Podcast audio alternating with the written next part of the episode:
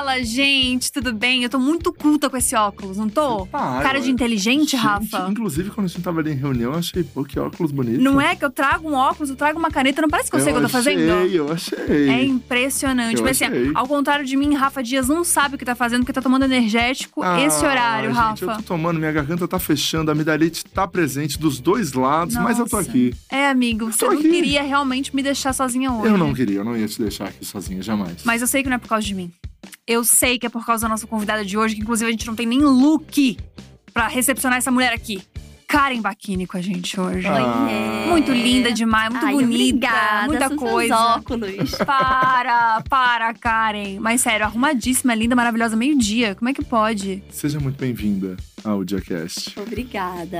Ah, e que, que bom que rolou essa, essa agenda, né? Essa É, coisa finalmente. de acontecer.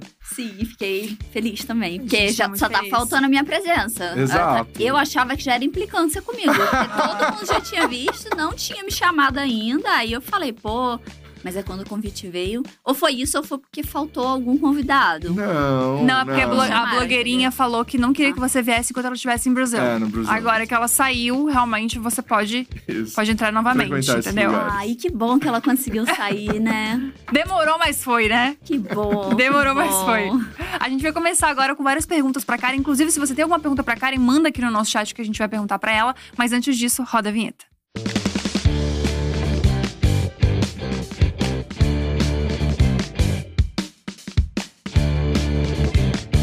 Karen Bakini é blogueira raiz, porque começou com blog mesmo, né, Karen? Real. Eu Começou inventei o blog, praticamente. É entendeu? mesmo? É. Como é que foi isso? De onde surgiu a ideia de fazer um blog? surgiu da parte que eu tive que juntar dinheiro muito tempo para conseguir pra pa- pagar um curso de maquiadora. Então, Hum. tipo, eu fiquei um ano juntando dinheiro. E aí, quando eu finalmente consegui esse dinheiro, eu falei: agora, todo dia que eu chegar em casa, eu vou escrever aqui na internet o que, que eu aprender, que é para as pessoas terem esse sonho, não queriam esperar. Não tinha, não tinha conteúdo disso na internet inteira. Caramba, isso foi que ano? Muito antes. Muito antes, do, muito antes de tudo. De. É, Entendi. um pouco depois da extinção dos dinossauros. assim. Ah, saquei. Eu não lembro quando. Não, mas isso faz era o tempo. quê? Um- Mais de 20. Não faz Mais- uns 20 anos. É? Caraca. Não, faz uns. 15. Calma aí. É a- Não, a mais Karen começou 15. com 8 anos na internet, calma aí. Não, eu tenho 34. Eu comecei com 17. Começou com 17. Caramba. Não sei fazer ah, a que nem conta, eu, começou com é por 17. aí. E aí você começou a escrever nesse blog sobre isso, sobre maquiagem. E por que maquiagem? De onde, de onde surgiu o rolê de maquiagem? Porque assim, eu queria ser maquiadora, eu queria fazer Star Wars. Entendeu? Star Trek, eu queria fazer aqueles efeitos de cinema. E eu falei, eu quero ser maquiadora. E aí, o caminho, né? Tipo, eu fiz, tracei, né? Aquela meta de sucesso, o mood board do sucesso. Então, eu não podia começar já com o curso disso, porque era inacessível pra mim. Eu ia ter que vir pra uma grande cidade pra poder ter acesso a um curso de.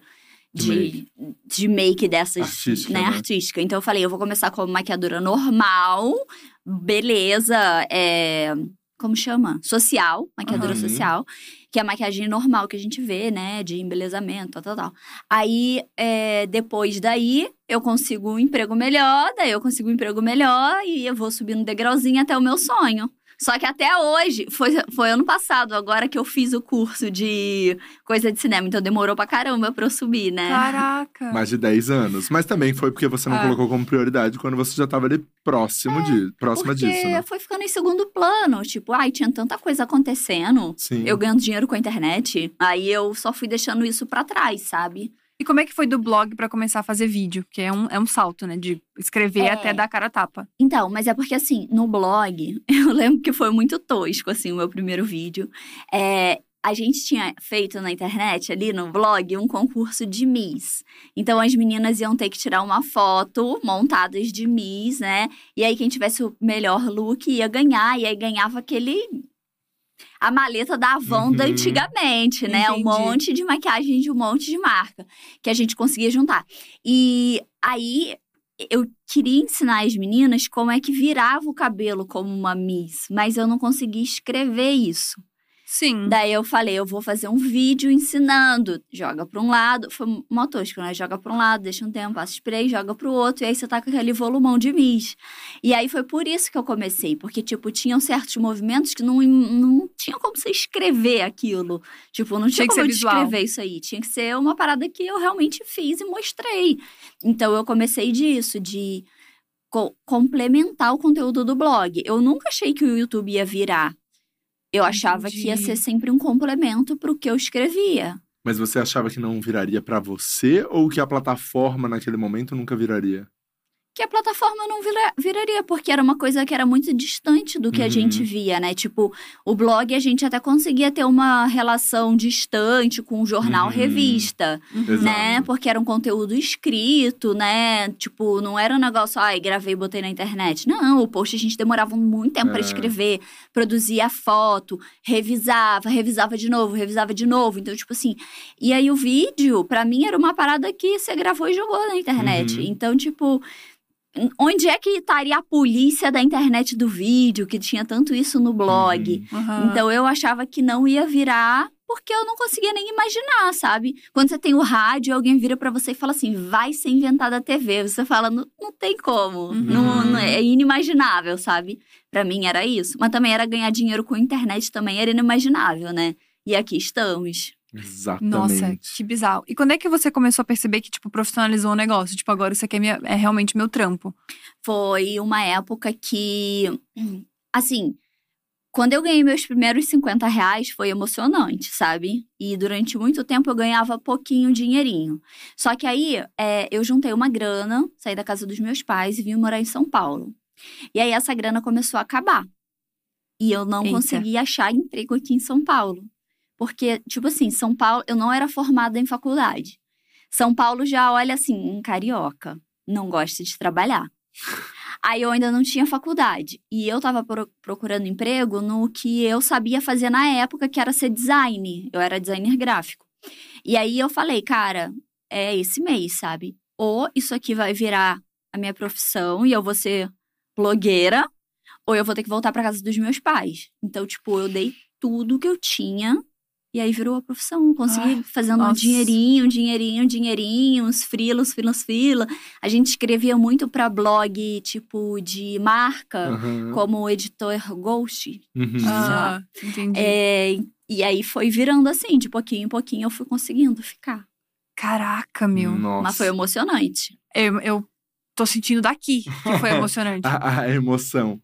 É. Mas daí, em que momentos o YouTube apareceu também como trabalho? Assim, quando que você se deu conta que aquilo dali podia ser? Porque depois o YouTube tomou conta, né? Assim, foi a... Hoje, é, inclusive, acho que é a sua É. ferramenta mais... Que você mais fatura, né? É. Em que Tipo- momento foi isso? Eu acho que foi gradualmente. Assim como demorou muito tempo. É, a gente trabalha muito com agência, né? E aí a agência, ela que pede um orçamento pra gente. Fala assim: ah, eu queria um orçamento disso daqui. Então, demorou muito tempo para as agências começarem a pedir Uhum. orçamentos do YouTube. Geralmente era post e aí algum complemento de YouTube, mas a coisa principal era o blog. Blog, Uhum. blog, blog, pouquíssimo YouTube, lá um Twitter e acabou. Uhum. Sabe, um Facebook e era isso. Então, Caramba. O blog era o principal sempre. E aí, cada vez mais, as agências começaram a pedir mais YouTube. E aí, o YouTube começou a ser o principal e não o secundário. Então, eles queriam um vídeo no YouTube com replicação no blog. Aí, que foi as coisas se tornando mais claras, né? Que realmente o YouTube ia começar a tomar conta do, do rolê. Então, foi por aí. Aqui a gente tem uma informação de que você já foi professora, além de trabalhar com maquiagem, e professora do que, eu me pergunto? Então, ó, começou assim. É, eu dava aula para crianças da minha escola, quando eu ainda estudava na escola. Porque Meu Deus. não, eu, eu sempre estudei na rede municipal e estadual, né? Aham. E aí teve uma época que eu tava, tipo assim, na oitava série antigamente. Eu devia ter uns 14 anos. E não tinha professora de educação física para as crianças de alfabetização. E aí as crianças ficavam trancadas na sala, na sala de aula e não tinha a- o tempo de quadra. Putz. Então, a eu apresentei um trabalho de ciências, tipo uma maquete lá, as crianças ficaram doidas. E aí eu me ofereci pra diretora se ela queria que eu desse aula, então, pras crianças. Porque aí eu podia levar Como elas pra assim? quadra. Pois é, sei lá, coisas, né? E a diretora deixou. E a diretora, porque ela não tinha outra escolha. Aham. Ela não tinha ninguém que ficasse com essas crianças. Aí ela deixou um monte de alfabetização com uma criança de 14 anos. E eu dei aula durante os três anos para essas crianças. Mentira, três Tinham anos. várias atividades, eu me dedicava muito. Então, isso já me deu uma, um grande expertise como professora. Daí, para eu virar professora de maquiagem, foi um nada, porque eu já sabia ensinar para criança de alfabetização. Sim, e controlar, né, também as Nossa. pessoas ali. Eu lembro que teve um dia que elas decidiram todas tirar o sapato na, na, na quadra e que foi a tarefa mais difícil da minha vida fazer, sei lá, 30, 40 crianças botar o sapato de novo, sabe? Porque foi, Nossa. tipo, uma revolução. Eles fizeram uma greve, sabe? Foi super difícil, mas, assim, dificuldades, né? A gente desde criança passando problema, perrengue de blogueira. Ainda mais o rolê de educação física, né? Que é tipo, é propício pra criança correr e quebra um dente, Exato. faz um Ai, negócio. nunca aconteceu, ainda bem, Ai, ainda graças bem. a Deus. Imagina a cara da diretora, né? Então, é que a gente tá com uma pessoa de 14 anos cuidando da turma, por isso que deu um probleminha hoje, mas é, tá tudo tiraram certo. todos os tênis hoje. É, mas tá tudo certo, fica bem tranquila. O bom é que, tipo, como você mesmo falou, né? Essas coisas todas que você fez na vida ajudaram você, tipo, a ser a blogueira e trabalhar com internet como você trabalha hoje. Que também você já fez coisa com fotografia, com artesanato, tipo. Karen fez de tudo nessa vida, A Karen basicamente. fez de tudo. Tipo assim, se tinha uma certeza que a Karen jovem tinha, é que ela não ia poder fazer faculdade.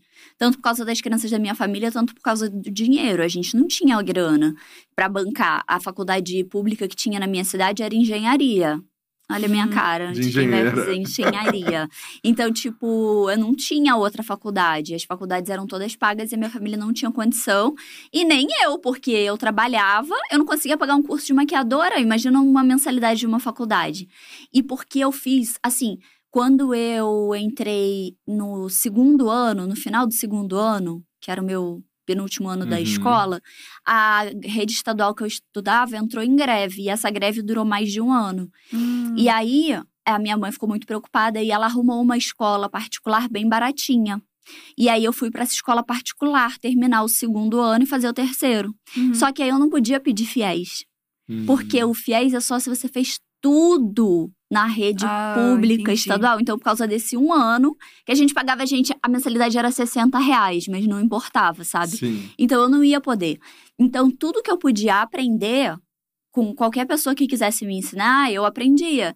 Então, tipo, tinha minha uma das minhas tia-avó assim que fazia pintava pano de prata. Então eu fui, ia lá na casa dela e ficava olhando assim, aprendendo, aprendia tudo, aí comprava aquelas revistas que era toda a teen só que da senhora. Aham. Aí que ensinava a fazer ponto cruz, eu sabia fazer tudo, pintava caixinha, fazia porta-joia, fazia tudo. Então, tipo, eu já sabia que ia ser um rolê. E foi, Entendi. tipo, foram muitas épocas da minha vida que eu tinha dois, três empregos. Caramba. Mas quando você falou que não podia fazer faculdade, você falou pelas crenças da sua família também. Porque alguma coisa de religião deles? É, eles acreditavam que a mulher, ela é muito pra. Principalmente naquela época. Uhum. Hoje já é um pouco mais moderna. Mas é, naquela época, o meu pai acreditava que eu tinha que ser, como ele falou pra mim, filha minha só sair de casa casada ou morta. Entendeu? Então era tipo assim: eu ia ser a dona de casa, eu ia cuidar dos meus filhos e eu não ia trabalhar fora, a não ser que fosse num emprego, tipo, muito pequeno, meio Uhum. período, porque eu ia ter que cuidar das De crianças, casa. né? da sua de família, casa. enfim. E como é que é pra eles hoje? Acho que foi muito louco, né? Não teve uma época que foi muito louca, mas acho que agora eles estão acostumados, assim, que. Mas É eles isso. apoiam o trabalho hoje em dia, veem as coisas, veem os vídeos. Eu, eu sempre digo que eles apoiam, eles vêm, mas eles ainda preferiam que eu tivesse tomado outro, Uhum. Outro caminho. outro caminho, é. Entendi. Quando você veio pra São Paulo, deve ter sido muito difícil, eu acredito. Foi terrível pra eles, tipo, porque meu pai falou isso pra mim, Uhum. e aí eu falei, pai, eu tô saindo de casa, a gente pode sair, eu tá numa boa, ou a gente pode sair brigado. Uhum. Aí, aí a escolha é sua, né? Tipo, eu já tinha ensaiado esse discurso, porque o meu pai é muito. é, rapadura, sei lá, ele é duro. Aham. Tipo, então eu já sabia que ia ser muito difícil. Então eu fiz todo um negócio, eu arrumei todo um monte de histórias, que era tudo mentira. Meu Deus, ele tá vendo agora e tá bem chateado. Ele já É, sabe então, que eram mentiras. A minha, ele não. Não, ele mas a não. minha mãe, que era um cão farejador, ela com certeza sabia que era mentira. Mas o louco é assim: eu falei que eu ia trabalhar num salão de beleza. Num salão de beleza, não, vendendo produtos de beleza de uma marca que já trabalhava com a gente. Tipo, eles mandavam muito é, pra skit de blogueira. Uhum. Então, tipo, Ah. já era cre- crível, né, que a marca me queria, porque eles mandavam coisa lá em casa todo dia. Uhum. Então, tipo, já era meio crível. Aí eu falei pra eles que eu ou ia morar em Belo Horizonte ou em São Paulo e que eles podiam escolher. Só que o que eu queria era vir pra São Paulo. Mas aí eu peguei uma cidade muito longe, uma outra cidade, tipo, ah, sei lá, Espírito Santo. E Aham. aí eu deixei eles entenderem que a escolha de eu estar vindo pra São Paulo era deles. Hum. Entendi. Aí eles preferiram mais perto, tipo isso. Olha E aí, aí- cheio das mutretas, hein, Karen? Então, mas a mutreta master golpe. foi que eu falei pra eles assim: ah, é aqui que vai ser o, o negócio onde eu vou trabalhar, é nesse endereço aqui. E aí, uns dois dias antes de eu vir, eles falaram assim: a gente tá indo te levar e a gente quer ver onde é que você vai trabalhar. Daí gelou o corpo E todinho. daí o lugar não era onde você ia trabalhar. Mas o lugar era um salão de beleza em construção. Aí a minha mãe falou: Eu vou lá ver. Eu falei: Mãe, tá fechado, tá em construção. Ela falou: Não, eu vou lá ver. Ela perguntou pros pedreiros. Aí os pedreiros falaram assim: Eu não sei o que que vai ser aqui, não. É alguma coisa de salão de beleza. E eu tinha falado pra eles que o lugar tava em construção, por isso que ainda não tinha como visitar. Nossa, que Meu sorte. Deus, cara. Uma cagada você atrás da tinha? outra. Ah, eu tinha uns 18, 19, por aí. Bem doida. Caraca, Bem doida. velho. Nossa. Mas, Mas- enfim, Mas enfim, deu certo pra caramba. Deu, deu tipo, deu certo. muito certo. É, essa, essa é a parte boa da, da internet, né? Tipo, quando a gente consegue, enfim, realizar os nossos sonhos através disso. Mas também tem a parte ruim, que é a coisa do hate. ah, é. Que é a coisa do cancelamento. E você tá nessa estrada, pelo que eu entendi, há bastante tempo, desde os 17 anos. é, Nessa época já não tinha. é, Nessa época que era mais tudo mato, não tinha tanto hate, né? tinha, sim. Tinha? Mentira. E, tipo, o hate era. Pra mim, era muito diferente do que é hoje. Porque hoje eu vejo uma coisa do hate e eu penso, eu tô certa ou eu tô errada? Tipo, as pessoas que estão falando isso, elas estão Uhum. certas ou estão erradas? Então, se elas estão certas. Tipo, aí é, foi vacilo meu, eu preciso fazer alguma coisa sobre isso. Só que se elas estão erradas, a parada não atinge você, porque, Uhum. tipo, você não fez nada, sabe? Mas naquela época tinha um blog que era tipo esses Instagrams de fofoca, só que ele era já um blog feito pra te atacar. Então ele pegava a sua foto e falava: "Ai, olha que ridícula, nananã". E aí todo mundo embaixo comentava te destruindo, Detonando. sabe? Então era muito pesado, muito pesado mesmo. Eu, nossa, fui dormir inúmeros dias chorando. Teve uma vez que eu chorei por uma semana e eu falei: "Eu vou deletar tudo" vou trabalhar com outra coisa. Mas aí eu consegui superar, sabe? E isso me ajudou muito a crescer. E hoje é, é bem assim. Ai, tá. Assim, o hate acontece muito no Twitter. Sim. Eu não sou muito boa no Twitter, então geralmente eu sei que o hate aconteceu uma semana depois. Hum. Aí eu não fiquei afetada naquele negócio. Mas tem coisa que as pessoas me avisam. Karen, você vacilou, você fez isso aqui. Aí eu falo, Entendi. nossa, é hora de pedir desculpa porque eu fiz merda mesmo. Você já foi cancelada real, assim? Bem can- Já, porque eu falei que era pra mandar hate pra Selena Gomes. tipo, eu falei, eu queria dizer uma coisa. Eu queria dizer, eu queria que as pessoas Ah, eu lembro agora que você falou, eu lembro. Foi pesado, Foi porque pesado, eu fui, foi eu pesado. falei uma parada que eu não é, e você acreditava. falou, você falou, verdade. E o que eu queria dizer na minha cabeça era que eu queria que as pessoas fossem lá no site da Sephora e escrevesse que a maquiagem não era boa, igual todo mundo tava falando que tava sendo pago para aquilo. Só que o que saiu da minha boca foi: ah, eu quero mesmo que ela receba hate. E aí, tipo, foi, foi cancelado e com razão. E, tipo, é o que é. Eu falei, merda, falei. Usei palavras erradas, usei. Mas eu também, além de tudo, cara, eu sou muito girl power, sabe? Uhum. E eu ter falado aquela merda Uhum. era atacava o que eu acredito. Sim, sim. Era sabe? você instigando as pessoas a fazerem uma coisa que você não gostaria que fizesse com você, assim, Sim. né? E tipo, E como é teve- que foi? Então, aí eu pedi desculpa e chorei. E falei, fiz merda. E as pessoas estavam falando assim: você só tá pedindo desculpa porque você foi cancelada. E eu, tipo, não, velho, eu falei merda mesmo, Aham. sabe? Não tem o que eu fazer. Daí você É, mandou o é clássico isso. Quem Me Conhece Sabe. Não, não mandei. Eu falei, falei merda. Falei merda. E Falei, merda. E é isso. E como é que passa isso depois? Porque depois, pra, tipo, disso tudo, pra você continuar fazendo conteúdo normal, segue a vida, é um processão, né? É, então, tipo, eu continuei normal. Aí tinham muitos comentários das pessoas falando: ah, essa aí é a menina que fez isso, e essa é a menina que fez isso. Sou eu mesma. Foi, fiz merda mesmo, sabe? Então, sei lá, é isso. É, Esperar passar, tipo isso. é, eu fazia um tipo de vídeo antigamente que era comentando fofoca das gringas.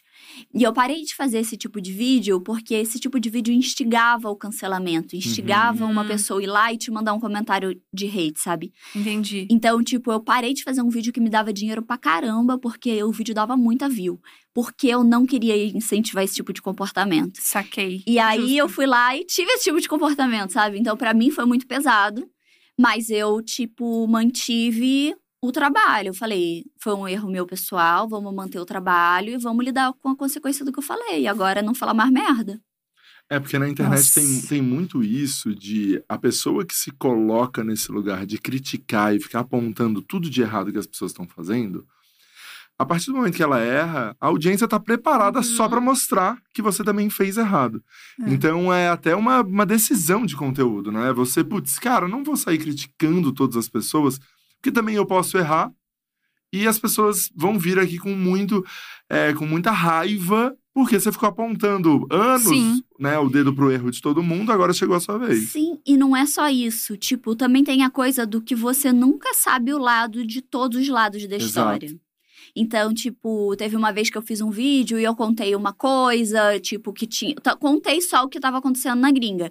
E aí, depois de dois dias, a história mudou, virou totalmente, Aham. a mesa virou. Aí eu falei, caraca, será, o que, que eu fiz, sabe? Será que eu hum, hum, propaguei uma coisa que não era verdade? Então eu vi muito acontecer isso. E aí eu falei, cara, eu não quero mais fazer isso. Porque eu não sei todos os lados da história. Uhum. A gente nunca sabe, né? É. A Exatamente. gente, a gente- eu consumo canal de fofoca. Eu acho que eu sei de tudo que tá acontecendo, mas a gente não sabe. Mas é só um ponto de vista, né, que a gente É. tá, tá recebendo. E às vezes é um ponto de vista completamente envezado para que a gente ache aquilo. Exatamente. Tipo, Né? comprado pra que a gente ache aquela, É. aquela situação. Quando tem isso também, né? Que tem uma galera pagando para que a nossa opinião seja formada É, daquele jeito. Olha, a gente entrando em polêmica, eu e tu, Rafael. É, Ninguém nem falou sobre polêmica, isso, a gente mas já tá é fazendo qualquer negócio, Diz de canal de fofoca que recebe pra falar dos outros. Tem esse grande rolê também. Tem isso aí, né? Tem esse grande rolê. Ah. Mas assim, você já navega na internet por um lugar meio complicado, que é tipo do review sincerão, né? E não bate o medo disso de tipo. Primeiro, porque você tem que falar também de maquiagem de blogueira, tem que falar, tipo, se é bom, se não é. E também você fala de marcas que possivelmente poderiam, tipo, te pagar pra falar de uma outra coisa que você falou mal, talvez. Sim. Como é que é isso? Porque é um negócio, mas você também tem que ser sincera. As pessoas esperam que você sempre seja sincera. Sim, tipo, é, como eu vim de muito lá de trás, eu vim de um lugar onde as marcas não pagavam a gente, Uhum. então eu acabei sendo criada num lugar onde estava tudo bem você fa- ser sincera, sabe? Uhum. Também teve uma época, tipo, lá nos meus primeiros anos como blogueira, quando os dinossauros andavam na Terra, que eu falava assim, eu pensava pra mim, se o negócio é ruim, eu não vou nem falar. Eu só vou Hum. omitir, sabe? Tipo, não vou Uhum. falar. Fazer que Só não que- existe. É, fingir que não existe. Só que não tem como você fazer isso hoje. As Uhum. pessoas não deixam. Elas Sim. pressionam muito, muito, muito, muito. Pra mim, o que pega não é nem o cancelamento, é a pressão pra falar da linha da famosa. Porque aí as Uhum. pessoas é tudo que você lê. Você entra no, no internet pra responder, né, as pessoas, só isso. Faz resenha disso, disso, disso, disso, disso. Você não aguenta mais, você não aguenta mais. Aí você pega o produto e é, é ruim quando você é fã da pessoa também. Sim. Porque aí você tem expectativa. E é muito Uhum. difícil separar a expectativa sua do que a profissional. Então, tipo, quando a gente pega uma maquiagem de famosa, como foi a da Selena Gomes, foi muito difícil pra mim, porque eu era muito fã dela. E aí eu não gostei nada das maquiagens dela. Foi muito difícil pra mim separar essa coisa do Uhum. ela fez um produto que eu não gostei, da frustração de eu ter gasto meu dinheiro, de todo Uhum. mundo ter tido aquela coisa em cima de mim que eu tinha que falar, que tinha que ser incrível. Uhum. Mas aí, tipo, ai, foi o que foi, tá tudo bem. E hoje tem um, um de- outro dia eu li um comentário assim. Parece que a Karen Bakini estava certa mesmo, né? Porque hoje você não ouve falar das maquiagens da Selena Gomez no canal de ninguém. É. Tipo, porque fez sucesso porque era uma parada muito. Uau, uau! lan- Lançou. Mas, tipo, nos favoritos do ano passado de ninguém você viu nada dela, sabe? Uhum. Que a gente, a- nós blogueiras de Uhum. maquiagem, fazemos assim, ah, favoritos de 2000 e ano passado. E aí não tava no canal. De Tipo, todo mundo que tinha falado bem das paradas dela, ninguém continuou usando. Sim. Então Uhum. alguma coisa errada aí tinha. Mas ela também deu meio que a volta, lançou outras coisas legais e no final eu não devia ter falado o que eu falei. Mas, Karen, você chegou nesse lugar e hoje você é muito reconhecida e tem essa expectativa das pessoas que você vai fazer um review sincerão e que você vai falar sobre os produtos. Em que momento você acha, e, e eu acredito até que você é a referência hoje no país sobre isso? Ah, acho que é isso, né? Eu acho que Uhum. você é uma das principais pessoas que faz isso de fato. Como isso foi, como isso foi acontecendo, assim, como chegou nesse lugar? Em que momento você acha que isso aconteceu? Porque muita gente faz e muita gente já fazia. Mas a expectativa sobre o que você vai falar sobre um produto, ela é muito grande. Em que momento você acha que isso aconteceu? Eu acho que não teve assim um momento que foi um dia que isso Uhum, aconteceu. Um produto específico. É, mas eu acho que teve uma, um lançamento em, em si, que era um lançamento da Ruby Rose, que era uma Uhum. base. Todo mundo pedia pra eu falar da base, eu não queria falar, porque eu já sabia que não era bom. E aí encheram tanto saco Na que eu falei. composição, assim, que ela não era É. boa na composição, Sim. isso tudo. E aí encheram tanto saco que eu falei. E eu falei mal. E eu falei por quê. E as coisas que eu falei nesse vídeo faziam muito sentido. Porque eu falei assim, gente, composição desse produto não é legal. Você usa essa base pra esconder sua acne, só que esse produto tá te dando mais acne. Então você usa mais a base pra esconder mais acne que aquilo vai te dar. E apesar dela ser um rebocão, ela escondia tudo, tinha isso Uhum. né? Então eu mostrei para as pessoas de uma maneira meio que lógica o problema. Uhum. Esse vídeo foi 50-50. 50% das pessoas concordavam comigo e 50% das pessoas discordavam comigo. E aí a Ruby Rose era uma marca muito grande, né? E eu fui, né, cacei uma guerra ali, né, Uhum. falando que o negócio não era bom. E a marca pegou, viu o vídeo e não sei se eles meio que concordaram, mas eles mudaram. A eles composição. criaram uma outra base. Meio que Caramba. pegaram tudo que eu reclamei e falou: tá bom, vou fazer, sei lá, o que eles falaram. Mas o que eu senti foi isso: que eles fizeram um negócio que eu não consegui criticar. Eu literalmente fui no site da Anvisa ver se aquele produto era aprovado, porque não tinha lógica o preço que eles estavam vendendo o produto que era tão bom. E aí depois eu fiz um vídeo falando bem da nova base, né? Então eu acho que isso foi muito um divisor de águas, porque as pessoas que consumiam era uma base acessível, era 15, 13 reais.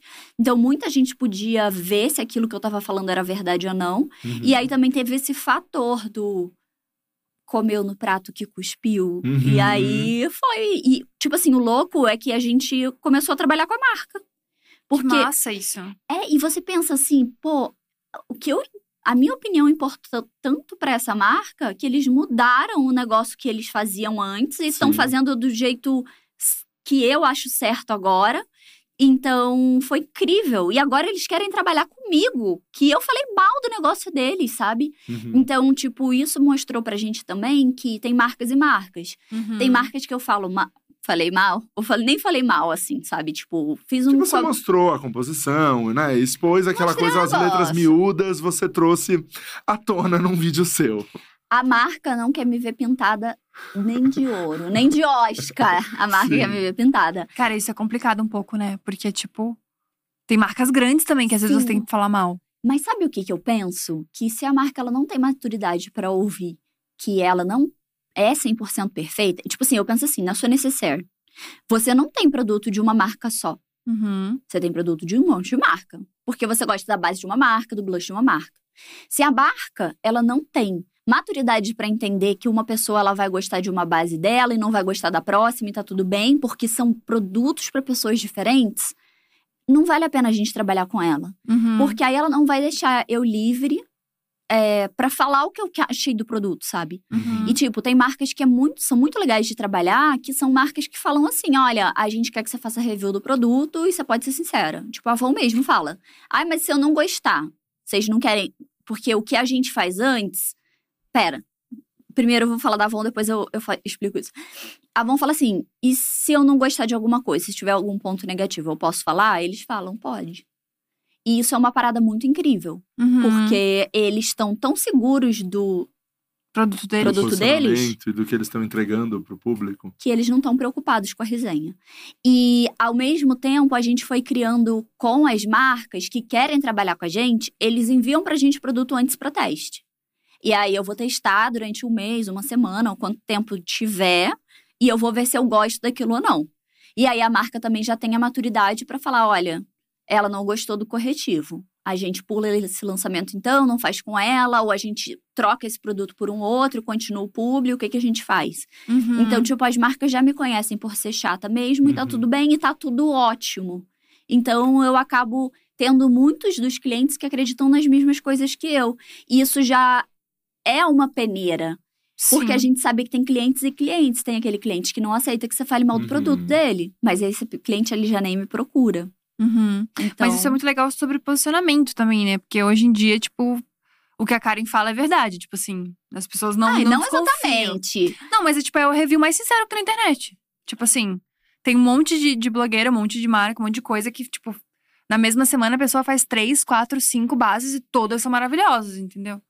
Tipo, É. daí você faz, fala muito sinceramente. O Rafa tava falando que o pessoal aqui da Dia tava esperando você falar do, de um produto É. X, entendeu? É, não, aqui no a própria equipe, às vezes todo mundo fala, eu lembro desse lance da Ruby Rose, porque você tinha falado da composição e tal, e foi uma discussão entre todo mundo, assim, sabe? Que era uma coisa, era um, né, uma composição química ali específica, um uma Era um coisa. detalhe. É, era um detalhe.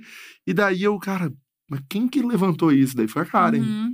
Então, é até louco. você nem era da dia, você nada, Não, assim, a gente nem trabalhava junto. É, porque realmente a galera consome e quer saber o que tá passando no rosto, né? É, mas é legal. Eu acho que assim, eu- o que eu gostaria de fazer hoje não é dizer pra você se um produto é bom ou ruim. Eu não quero é, te dizer o que fazer. Uhum. Eu queria que você pensasse num ponto que eu levantei sobre Uhum. uma coisa e você pensasse com você mesmo. Será que isso faz sentido pra mim ou não? Uhum. Porque a minha pele não tem. A pele é o maior órgão do corpo humano. Não tem como a minha ser igual à sua Uhum. sabe? Então, é isso que eu queria fazer. Eu quero levantar discussões sobre se o produto é bom ou não pro seu tipo de pele. Entendi. E é tão legal quando a gente tem esse tipo de coisa, né? Que a gente Uhum. discute com os nossos colegas de trabalho, com as Uhum. nossas amigas. Ah, esse blush funcionou pra você? Não funcionou pra você? E, tipo assim, é louco, porque uma das minhas pessoas que eu considero mais sinceras de resenha, eu sei, assim, que se ela gostou da base, eu vou odiar e vice-versa. eu já sei, porque a nossa pele é tão diferente que é nesse nível. Aham. Então é legal também você aprender isso sobre a blogueira. Que Uhum. se ela gosta do blush, não vai ser legal pra mim porque ela gosta da chinelada. e eu não gosto. Então também tem isso. Sim. Às vezes, a Netflix tem muito esse tipo de posicionamento, que é fale bem ou fale mal, mas fale de mim. Aham. Então, se você Uhum. não gostou do seriado, tá tudo bem. Porque por causa dos seus motivos de não ter gostado, Várias pessoas vão ver pra vão, saber se é bom vão ou não. gostar. É, É. exato. Você fala, ai, é muito parado. Aí a pessoa, opa, eu amo seriado parado, Aham. sabe? Isso é tão legal. Sim. Mas aconteceu de você já criar alguma treta com blogueira? É, eu, é, eu ia também mandar essa. É, a gente tá falando de marcas, de, né, de corporações, de indústria, disso tudo. Mas vieram as blogueiras todas lançando make. E E aí? daí são pessoas que estão no seu dia a dia, estão nos eventos, você jantando na casa delas, vocês se relacionando e tudo isso. E daí você começou a falar também, na sinceridade, como você falava, de marcas que você trabalhava, né? Que te pagavam. Como foi quando isso começou a acontecer? Então, eu tenho amigas que lançam maquiagens e que são maduras o suficiente, que eu já fiz críticas e a gente continua jantando uma na casa da, da outra, sabe? Já tinha pessoas que eu falei mal dos cílios, né? Tipo a Francine. não, não falei mal, falei que a embalagem era porcaria. Era o que eu achava, era bem porcaria mesmo. E, e- e digo de novo: hoje eu vejo a embalagem dela holográfica toda bonita, incrível, sem um defeito. Eu falo, ah, isso aí foi minha consultoria. toda tonta, né? É, Mas tem blogueiras que eu tenho mais uma distância e que eu não gostei muito das maquiagens, que eu realmente não sei se elas me odeiam ou não. Um dia Hum. talvez eu tenha oportunidade de perguntar, né? Mas você estava aqui no lançamento da Francine, né? Na live de aniversário dela, que aconteceu segunda-feira. É, Mas como foi com a Francine ali? Ela ficou chateada na época? Então, ela é jovem, né? Porque eu tenho Uhum. 34, ela tem pelo menos 10 ela a menos. fez 23. 23. É, ontem. Ela é. E quando a gente foi colocada no mesmo ambiente, eu nunca tinha encontrado com ela. E aí a gente foi num, num negócio do YouTube, numa Uhum. viagem de Los Angeles. No ó, Summit. É, no Summit. E aí ela. Eu tava muito nervosa. Eu tava tipo assim, meu Deus, ela entrou na sala, o que eu vou fazer? Onde eu vou me esconder? Meu Deus, meu Deus, meu Deus. Ela virou Porque você assim. tinha detonado o negócio, né? Sim, é. Por isso. Falei, falei que a embalagem era porcaria, falei, os cílios eram bons, eram. Eram um pouco caros, eram, mas eu usava, né? Mas enfim, ela virou pra mim e falou: Oi, você quer Karen, né? A gente podia conversar e tal. E tipo assim, falando comigo como se a gente fosse amigas, já tivesse tido outras conversas. Que E aí- fofa. Eu fiquei chocada, tipo, com a maturidade de uma pessoa tão jovem, Uhum. sabe? Porque eu não tava esperando aquilo. Eu tava esperando que ela fosse virar a cara pra mim, Uhum. sabe? Vaca, falou mal do meu filho, agora eu vou falar com você. E ela veio, tipo, ai, vamos gravar um vídeo junta. Eu Que não legal. tava esperando, sabe? Eu não tava esperando. E aí eu me arrependi um pouco, né, de ter feito aquele vídeo, um pouco, com certeza, né? Mas, Mas foi foi legal. sincero, foi isso. E, tipo, eu trouxe pra minha vida uma pessoa que é madura pra caramba, né? Eu achei ótimo você falar da Francine. Então, vamos falar, já que você falou que não tem. Porque a gente no começo pergunta se não pode perguntar alguma coisa. Tá? E a Karen falou: pode perguntar tudo. Então, pode perguntar tudo. Quais são as blogueiras que você teve essa relação, que você falou, e como a Francine, e depois você encontrou e tudo certo, e as que você acha que não tá tudo certo? Eu acho que a Nina Secrets, Não tá tudo certo? que tá tudo Ah, certo. tá tudo certo. Porque eu já falei que, ai, não gostei de um produto ou outro, mas geralmente ela faz coisas que eu realmente gosto muito. Uhum. É, eu já falei. Eu falo muito bem das coisas da Bru Tavares, mas já teve lançamento dela que eu não gostei, mas também tá tudo certo. A gente é amiga há muitos anos e eu acho que tá tudo certo. Não sei, Uhum. vai ver, ela me cancela por trás, e, mas acho que não. A Bruna é. É mesmo energia, a gente tem essa coisa de, de bater muito bem. E eu acho que não tá tudo certo com a Boca Rosa, porque ela mudou a Não tá. embalagem da base e não me mandou. Uhum. Aliás, a Paiô não respondeu minha é, reclamação lá, que eu reclamei, né? É, a minha base veio com um defeito e eu queria é, fazer a troca. E eles me pediram foto, vídeo, eu mandei e eles nunca me mandaram uma base nova. Caramba. Então, ó, era essa era o meu problema, era o atendimento ao consumidor. E aí eu fui lá para ser atendida e foi, fui ignorada, né? E continuo sendo. Então eu acho que essa não tá tudo bem, porque, né? Entendi. Mas acho que são E o essas. clima, né? De encontrar no rolê, assim? É, é, tem o clima, mas E o daí clima? é isso, né? O vai da valsa. Assim, eu é. nem saio de casa, então, tipo, não tem nem rolê pra gente se encontrar, então Ah, tá tudo entendi. bem. Agora ela é mãe, ela tem outras preocupações, tipo fralda. Nossa, quanta fralda deve usar? Ela nem deve Ah. lembrar que eu existo, sabe? Que você então, falou isso da base ou não, mas ela mudou a embalagem também. Ela né? mudou a Eu acho embalagem. uma Mas coisa... acho que era uma reclamação da- de uma galera, assim, que É. não funcionava às vezes o pump, né? Não sei, mas. Ouvi dizer que foi por causa disso que ela Foi. mudou. É, minha reclamação era por causa disso, porque, Ah. tipo, eu literalmente fiz é, academia do dedinho e o negócio não saía. Daí ela falou, ah, é porque você tem que virar de cabeça pra baixo, dar umas batidinhas. Daí eu falei, mas pô, Sim. Tem que estar escrito em algum lugar isso, então, pra você fazer todo esse ritual. né? Entendi. Então, daí tinha algo errado. Mas, cara, é um lugar muito sensível, né? E você já teve a sua linha de maquiagem também? Não. Ah, não, já tive, assim, produtos. É. Produtos. Em Já 2017. Foi isso? Olha, eu já tive uma linha de batons com a Tracta Uhum. antes. Aham. Aí eu tive alguns batons, aí depois eu saí. É, eu já tive uma linha com a Jequiti, que Uhum. foi tipo uma linha pequena. E aí depois também era um contrato de uma linha, e aí depois a gente não seguiu. E aí eu nunca tive mais nada que eu me lembro. Como foi essa experiência? A Jequiti foi muito incrível, porque a Jequiti chega em lugares onde eu não chego, né? Uhum. Não tem nem eh, YouTube e computador, mas Uhum. tem alguém lá da Jequiti, sabe? Porque é uma parada que é o Sim, Brasil entra todo, né? Tem uma penetração incrível no país, assim. É, foi muito legal, porque eles estavam muito abertos a lançar o que eu queria. E eu achava que a Jequiti era uma marca super. um, muito dentro da casinha, caixinha, Uhum, sabe? uhum, E aí eles estavam abertos a lançar até tatuagem é, de mentira. uhum. Mas, tipo, numa época que nenhuma marca estava aberta a Uhum. isso. Então, eles estavam abertos a lançar umas coisas diferentes e eles me queriam por isso. Então, eu achei muito legal. Porque, tipo, nessa época era muito é, frequente que a marca pegasse uma blogueira e que só quisesse colocar o nome dela numa linha que eles já Uhum. queriam lançar. E não foi essa a experiência que eu tive, então foi uma experiência muito legal. Agora, o que eu quero mesmo é lançar minha linha de maquiagem. Ah, você quer isso? Sim, mas eu sou muito enjoada, né? Porque imagina a quantidade de blogueira que vai falar mal, né? Porque eu já falei mal da linha delas, elas já vão falar mal da minha.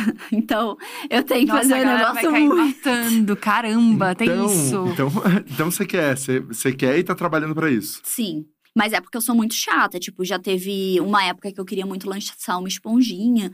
E a gente chegou na parte, assim, do desenvolvimento final, de realmente lançar um negócio. Eu já tinha mostrado no YouTube, falado, ai, vai ser essa esponjinha aqui, olha como ela é maravilhosa. E aí eu achei que a marca começou a dar uns vacilos. E eu comecei a receber umas, ma- umas reclamações de, tipo assim, ai, o, o serviço ao consumidor não é legal. Hum. E aí, isso, pra mim, é não, atrás, sabe? assim, é, né? porque não tem como eu lançar uma esponja que tem o preço certo, seja melhor do país. Sim. Mas aí quando a pessoa não recebe a esponja, ninguém responde ela, sabe? Putz, Ou cara. se chega com tem problema, também coisas. ninguém atende e tal. É. O que, que você achou, Karen? Porque eu fiquei. uma- eu, na verdade, eu não conheci. Eu não era fã do trabalho da Rihanna, é, do trabalho musical. E eu conheci a make dela, e, e isso recente, assim, e achei uma coisa, assim, genial. É, e daí fui, fui conhecer mais o trabalho musical, e daí eu vi realmente a artista que ela é e tudo isso. O que, que você achou da make da Rihanna, assim, quando foi lançada? Porque acho que foi uma grande um grande auê no mercado todo. Eu acho que ela mudou, né, com, a- com todos os tons. Eu acho que ela, ela trouxe muito isso, né? E realmente uma mulher preta chegou no lugar onde ela chegou para poder fazer isso. O que, que você achou da linha dela, desse posicionamento dela, dela ter feito isso tudo? Olha, eu sou muito fã da Rihanna. Ela tem até uma linha de maconha, gente. Ela tem uma linha ela de não tem, né? plus size, tipo, uma, não plus size, mas tipo inclusiva. Uhum. Toda menina, menino, qual o seu gênero, você consegue achar o seu tamanho, uma peça que sirva pra você. Ela é foda. ela é foda. O que ela fez, ela não lançou uma linha de maquiagem, ela revolucionou o negócio. A Uhum. gente estava acostumado a marcas lançarem seis, sete tons de base e a bicha veio com, sei lá, 30. 40 mil. É, é. Eu não gostei de muitos itens de começo, assim. E eu ficava muito frustrada, mas eu não desistia. Era até a piada do meu canal, né? Tipo, é, eu ia ficar chateada com a maquiagem da Rihanna que eu tinha comprado e falando, ai, mas eu queria tanto, eu não gostar e não gostei. E aí, o próximo lançamento, eu tava lá, cachorrinha de novo, meu Deus, Rihanna, dessa vez a gente vai se amar. Muita coisa que ela tinha lançado no começo, que eu não gostei, eu gosto hoje. Uhum. Porque o meu gosto de maquiagem mudou e isso só provou pra mim que não é que era ruim, é que não era para o meu eu daquela época. Uhum. E aí hoje eu entendo, tipo, eu reclamei muito de um contorno em stick que Uhum. você esfumava e ele sumia. Mas eu não tô vendo o produto, sabe? Então, tipo, pra que que eu vou comprar um negócio que vai sumir na minha pele? Só que hoje é um dos meus produtos preferidos, porque você esfuma, ele some. Uhum. Então ele só deixa aquele nuancezinha. Uhum. Então, tipo, não era pro jeito da maquiagem que eu eh, gostava antes. Uhum. Então, com a Rihanna, eu sempre tive essa relação, relação assim de amo, odiei. Não paro de comprar, eu amo, entendeu? Então, tipo, hoje eu fico feliz que ela tem tantas coisas na linha dela que eu gosto de muita coisa, fazem parte do meu uso diário. Então, isso é muito legal. Mas também teve produtos que eu não gostei. E acho que essa. A Rihanna me ensinou que tá tudo bem você não gostar de um negócio, Uhum. Uhum. sabe? Mas foi difícil. Nossa, você falou também de comprar muita coisa. Eu imagino o quanto você não deve comprar, né? Então, Pra fazer todos esses testes. Então, essa foi até é uma coisa que. O que aconteceu? É, como eu falava mal de certas coisas, tipo, metade do mercado, as marcas não têm obrigação de mandar nada pra ninguém, né? Aham. Ainda mais pra essa menina aí que fica falando mal dos meus Não, produtos. e que tem um grande risco dela falar mal. Então, se ela quiser, ela que compre. Exatamente. Então eu falei, então eu vou comprar tudo. E isso já foi uma coisa que eu fiz pra me prevenir da decepção de não receber o press kit, sabe? Uhum. Uhum. E aí eu comecei a gastar muito dinheiro, um dinheiro desnecessário. Porque acabava que tinham meses que eu tinha mais produto que eu conseguia fazer a resenha, que eu conseguia trabalhar. Ah, Então, tipo, esse ano, um dos meus objetivos é comprar menos. Isso tá sendo muito bom porque eu estou desenvolvendo relacionamento com marcas e até recebendo uns press kits inusitados que eu tô, tipo, Uhum. até assim, meu Deus, nem acredito que tô recebendo isso dessa marca que já falei mal um dia. Então, acho que também mostra que as marcas entenderam que tá tudo bem uma pessoa não gostar. Hoje tem muitas mais. é, Eu acho assim que eu fui a louca que saiu correndo, gritando: Isso é uma merda! E aí, atrás de mim, vieram outras loucas que também acreditavam nessa ideia. Uhum. E hoje a gente tem uma grande, um grande bando de loucas que estão aqui para falar se gostaram ou não. Então eu acho que isso foi ruim para mim um dia, mas eu também consegui fazer com que muitas outras meninas e meninos falassem também mal das coisas. Uhum. sim, sim. Você abriu a porteira pra não ter que só Abriu ficar a falando porteira. bem das coisas. Então hoje tem gente que só fala bem e que eh, tem aquela ideia, né, de tipo assim, ah, isso é ruim, pra que eu vou perder o meu Uhum. tempo? Pra que, que eu vou ficar mo- mostrando no meu canal? E realmente, concordo. Mas também tem a parte da gente que comprou o negócio, gastou o dinheiro, tem a frustração de você não ter gostado do negócio. Uhum. E agora eu tenho que aprender, e eu tô tentando aprender, que tá tudo bem eu ter sonhado anos com a linha da Ariana Grande, por exemplo, ter comprado e ter ficado muito decepcionada com certos itens, que não foi a Ariana Grande em si, sabe? Uhum. Ou também a linha da Lady Gaga, que eu comprei e eu não gostei. Eu não voltei a comprar a linha da Lady Gaga ainda. Tipo, pra mim, eu ainda não gosto. Amo a Lady Gaga, ela é incrível, mas é uma linha que eu já sei que eu não vou gostar, porque a gente não tem o mesmo gosto de maquiagem. Então, também tem isso de eu amo o trabalho dela. Agora ela é atriz, gente. Uhum, o filme da maravilhosa, Gucci, é. maravilhosa. Meu Deus, o que, que era aquilo? Foi aquilo. E tá tudo bem eu não gostar da linha dela. Uhum. E o quanto vocês você acha que elas, sim, elas, e daí todas, assim, né, se envolvem? Eu acho que a Rihanna, o lance da Rihanna, é porque a gente viu um envolvimento de fato, né, no que ela estava Uhum. entregando. Mas agora, o quanto será que a Ariana Grande, Lady Gaga, Selena estão envolvidas nesse processo? Então, eu acho que hoje eu falo que a maquiagem virou muito um perfume. Uhum. Lembra que há 10 anos atrás, Uhum. todos os famosos tinham um Todo perfume? mundo tinha um perfume, verdade. E eu lembro de me perguntar, né? Nossa, eu queria muito o perfume dessa pessoa que a Uhum. Avon lançava muito. E aí a Avon era o que eu podia sonhar, né? Em comprar. Perfume Então, das famosas. Sim, às vezes eles lançavam um perfume e eu queria muito, né? E eu ficava imaginando, passando o, o- o pulso assim na revista. Aham. Será que esse é o cheiro do- desse famoso? Né? E achando que sim, que esse era o Uhum. perfume que ela usava todo dia. E hoje a gente sabe que às vezes não é. Uhum. Que às vezes um famoso ele lança um perfume ou um item de beleza e tal, e que ele nem usa aquilo. Um grande exemplo disso foi a Kylie Jenner, que lançou uma linha de skincare e não sabia nem usar os produtos. Tipo, ela falava, ah, isso aqui tira toda a maquiagem. Aí ela limpava o rosto assim, a toalhinha branca dela tava toda manchada. Então, tipo, isso virou um grande meme na Uhum. internet. Caramba. Foi um desserviço que ela fez pro próprio produto dela. Mas hoje eu acho que tem pessoas que se envolvem. E um desses exemplos é a Halsey. Ela tem uma linha que chama About Face Hum. que muita gente não sabe que é dela, né? eu nem sabia. Eu não gosto de muitos produtos, mas eu sei que ela tá envolvida porque é exatamente o que ela usa. E eu- teve uma coisa que viralizou no TikTok, que foi um vídeo das famosas que tem delineador lançado na linha, Uhum. tipo Selena, Ariana, fazendo o delineador. E quem sabia fazer e quem não sabia. Hum. E aí, de todas as famosas, a única que sabia fazer era a Ariana Grande. As outras não. E a Rihanna, ela não se maquia muito. Ela É tem uma maquiadora que faz as coisas pra ela. O que a Rihanna fez não foi lançar produtos. Ela mudou o mercado, Hum. sabe? Então, tipo, eu gosto muito, admiro muito a linha da Rihanna também por isso. Sim. Mesmo se eu detestasse todas as maquiagens, eu ainda ia continuar comprando, porque ela mudou o Sim. mercado. Então, eu acho que tem isso, né? Tipo, de, da pessoa lançar, nunca ter se maquiado, mas saber o que ela gosta de maquiagem. Tipo, porque os maquiadores maquiam ela e ela sempre tá perguntando o que, que é Uhum. isso, eu gosto disso. E tem também a pessoa que nunca usou nada, não sabe de nada, não tá envolvida. E que é exatamente aquilo que as marcas procuravam antes. A gente Uhum. tem aqui a coleção e a gente tá procurando alguém pra Pra assinar. colocar o nome. Porque daí vai Nossa. impulsionar a venda e aquilo tudo vai acontecer e a pessoa E a gente vai sabe divulgar. que hoje, e aí agora eu vou falar bem, é, a gente tem blogueiras como a Mari Saad, Uhum. que ela mudou. Ai, gente, com quem que eles têm? É que ela tem uma linha? Oceane. Oceane. Pra mim, ela botou a Oceane no topo do mercado de novo, Aham. com maquiagem e pincel. A gente tem a Nina, que Uhum. fez isso com a Eudora. Uhum. Eudora super sumida, nada. Depois, de repente, a Nina mudou e fez a Eudora estar aqui em cima no de todo mundo.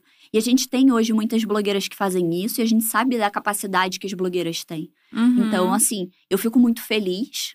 Um dia eu vou ser eu! Você quer muito, então, lançar a sua linha. Mas eu já tá no quero. planejamento, assim? tá, a gente tá conversando sobre isso. Mas eu também não quero. Eu tenho coisas que eu penso hoje. Eu acho que um dos meus posicionamentos. O que eu queria antes era lançar uma linha toda colorida. Que você fosse, fosse encontrar qualquer cor que você quisesse. Mas hoje eu sei que não é possível pra mim fazer isso só, só se eu vender realmente o meu nome pra uma marca. Uhum. E eu gostaria de fazer isso de, um outro, de uma outra maneira, né? Tipo, eu mesma tentando lançar minha marca. E aí eu já Ah, sei que eu não vou entendi. poder lançar, tipo, eu não vou poder chegar Todas as aqui, cores, Rihanna, sabe? Sim. Então, de talvez ser um produto básico, um produto que todo o ser humano usa e que eu possa lançar poucas cores. Então, não que vai ser uma base, não que vai ser um corretivo, porque eu não vou ter como Uhum. fazer isso, mas que seja um outro produto mais básico. E Uma que se sombra, um batom. um- é, e esse produto vender bem, eu vou ter dinheiro pra fazer outro produto, Uhum. sabe? Você não quer estar linkada com nenhuma marca, então. Tipo, como a Nina com a Eudora, por exemplo. Você só quer fazer a tua mesmo, tipo, do início, do começo. Então, eu acho que eu já estudei muitas marcas e tem sempre um problema, sabe? E as grandes marcas que. Eu já, eu já cheguei a tentar com algumas grandes marcas, mas que foi mais difícil o desenvolvimento, assim, que Uhum. foi uma coisa que talvez não tivesse do interesse deles, ou até não batesse, né? E eles acharam que melhor não.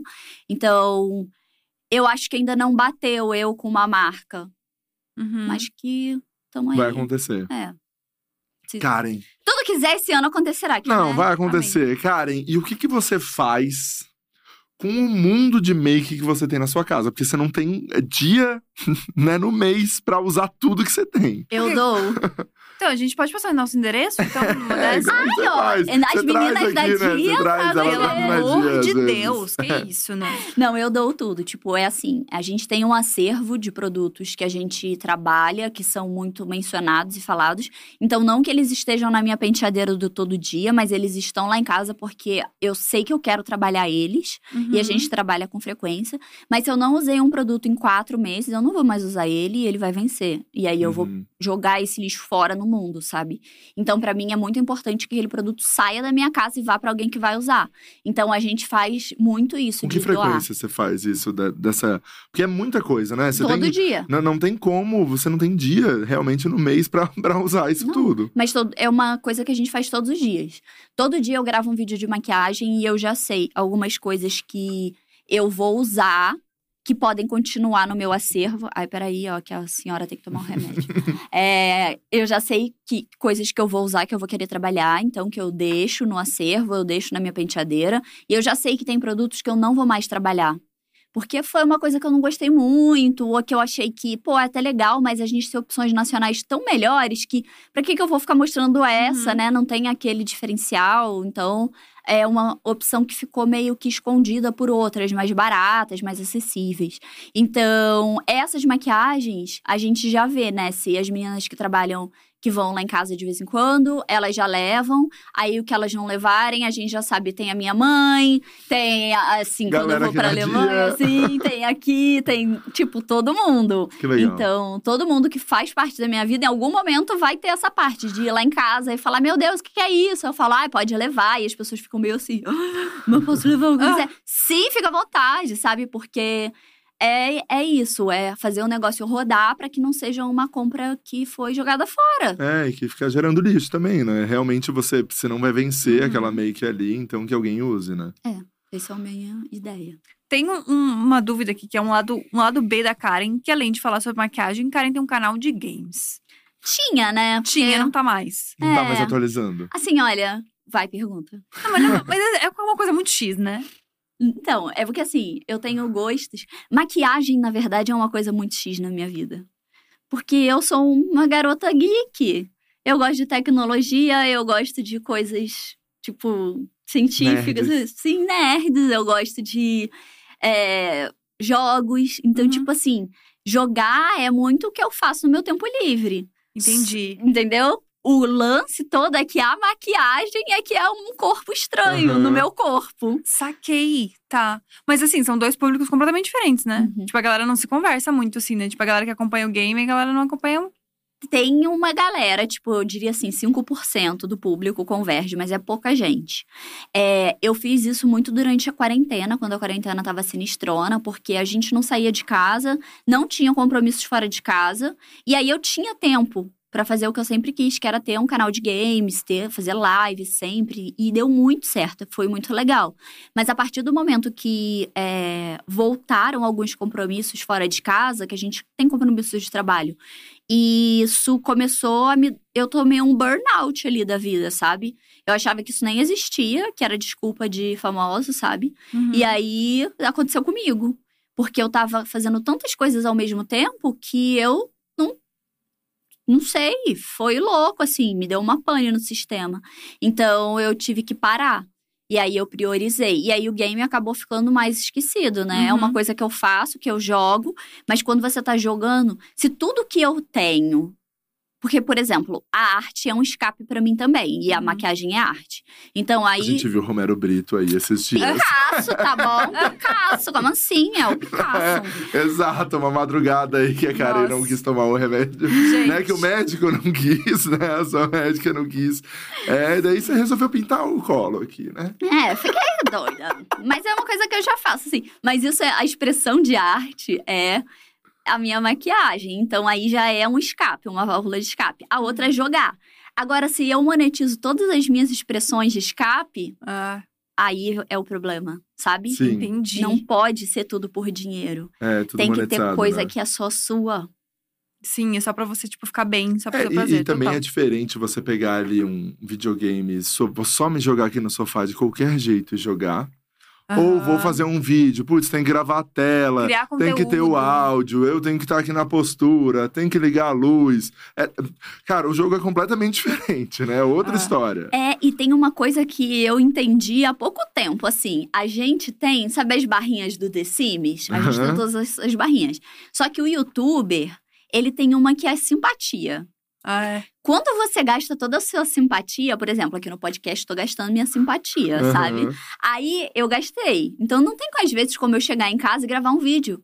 Porque Sim. eu vou ficar pouca simpatia. Aham. Com cara de bunda, né? Eu cara tenho de muito bunda. problema da cara de bunda. Eu tenho. Então você tem que recarregar essa simpatia de alguma forma. Uhum. E aí, quando você tá gravando live, tá gravando vídeo, tá Sim. gravando um TikTok, tá gravando, sei lá, até o Twitter, se bobear, tá gravando, Aham.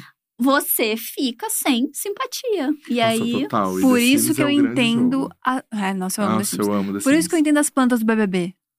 Será? Ninguém é simpático o tempo todo, ninguém é carismático, divertido o tempo Será todo. que as plantas do BBB gastaram a simpatia toda antes de entrar? Foi! 20 anos antes? Não, mas olha só, você pode pensar que a cada minuto que a pessoa tá ali. Pra mim, o BBB hoje não é sobre quem é mais simpático e entretém o público. É sobre quem sabe atuar melhor. Articular. Atuar melhor? Olha, uma crítica. Não, acho. atuar, Eu articular, acho sim. É, eu acho. Como assim? No sentido, em que sentido? Porque, tipo assim, você tá ali, você tá te- tendo que gastar sua simpatia 24 horas. Aí toda Sim. hora tu gasta 1%. Chega uma hora que você não tem mais, você só quer ficar trancado no quarto. E você Sim. não consegue recarregar, porque a câmera não sai dali. Então, tipo, pra mim, eu amo a Bruna. Mas eu nem lembro dela na casa, Uhum. sabe? Uhum. E eu amo o conteúdo dela, eu sigo ela há anos, sou muito fã. E aí, quando ela foi na casa, eu falei, gente, essa não é a Bruna que eu conheço. E eu acredito que o problema, ou solução, sei lá, coisa dela foi essa aqui. Se ela tá na dela o tempo todo, e aí ela tem uma barra de simpatia e ela gasta essa barra, aí ela fica de mal, de tipo, bem taurina, né? Aham. Tô com fome, não quero falar com ninguém. E aí ela gastou a simpatia. E lá no BBB, a simpatia dela nunca recarregava. Ela tava sempre de saco cheio. É verdade. Não é? Ela É. tava, tipo assim, sempre, ai, eu não queria estar aqui. Às vezes ela ficava melhor nas festas, né? É. Que é o- a, a carga de simpatia. É, a carga É. de simpatia. Então, É, e é o medo também, né? A pessoa acaba ficando muito com medo de, de de fazer qualquer coisa, assim, mas eu É. também acredito nisso, assim. As pessoas que interpretam mais, que fazem aquele personagemzão, Faz o simpaticão, que é, faz o rolê. são as Pode que crer. acabam indo melhor. Karen, e você tem uma coisa também muito específica, que eu não sei se você já falou isso pro seu público, que é você investe em, em coisas muito diferentes, né? Ah, Você investe em coisas muito diferentes o seu dinheiro. Fala um pouco pra gente sobre, sobre como você viu esse, esse negócio. mas peraí, você tá falando o quê? Daquele monte de vibrador que eu comprei? Não! Momentos. Nos bonequinhos, nas coisinhas que você contou pro Diva. ah, tipo de. de.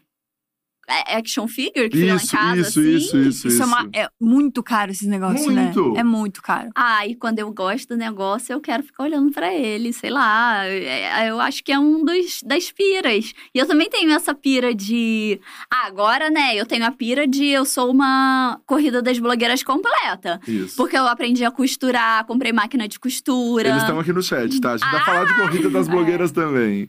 Então, agora, tudo que for requerido da participante na próxima temporada, eu você vai estar estarei. entregando. Estarei entregando. De preferência, pode me botar na prova com elas, tá? que eu vou entregar. Como foi gravar a temporada? Você foi, a Karen foi uma das juradas fixas desse ano do Corrida das Blogueiras, é, do ano passado, na verdade. Como foi participar? Como foi o convite? Como foi tudo? Foi muito louco. Eu já, assim, eles já tinham me chamado muito, muito, muito antes. Eles achavam que eu não ia aceitar. se eles me chamassem. Ele falou, assim, ele falou pra mim assim: é, ah, a gente sempre quis te chamar, mas sempre teve muito medo de você não aceitar. Eu, Oxi. Oi, vocês estão doidos? Aí eu, claro, claro e tal. Então a gente já sabia com muito tempo, a gente já tinha ido viajar junto, curtindo esse rolê aí que ia ter.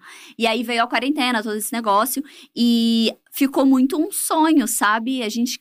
Acho que eles queriam Uhum. muito, todo mundo queria muito fazer o corrida, e a coisa da quarentena foi dificultando tudo, né? Tipo, a gente não sabia quando que ia poder Uhum. acontecer, então isso foi muito difícil.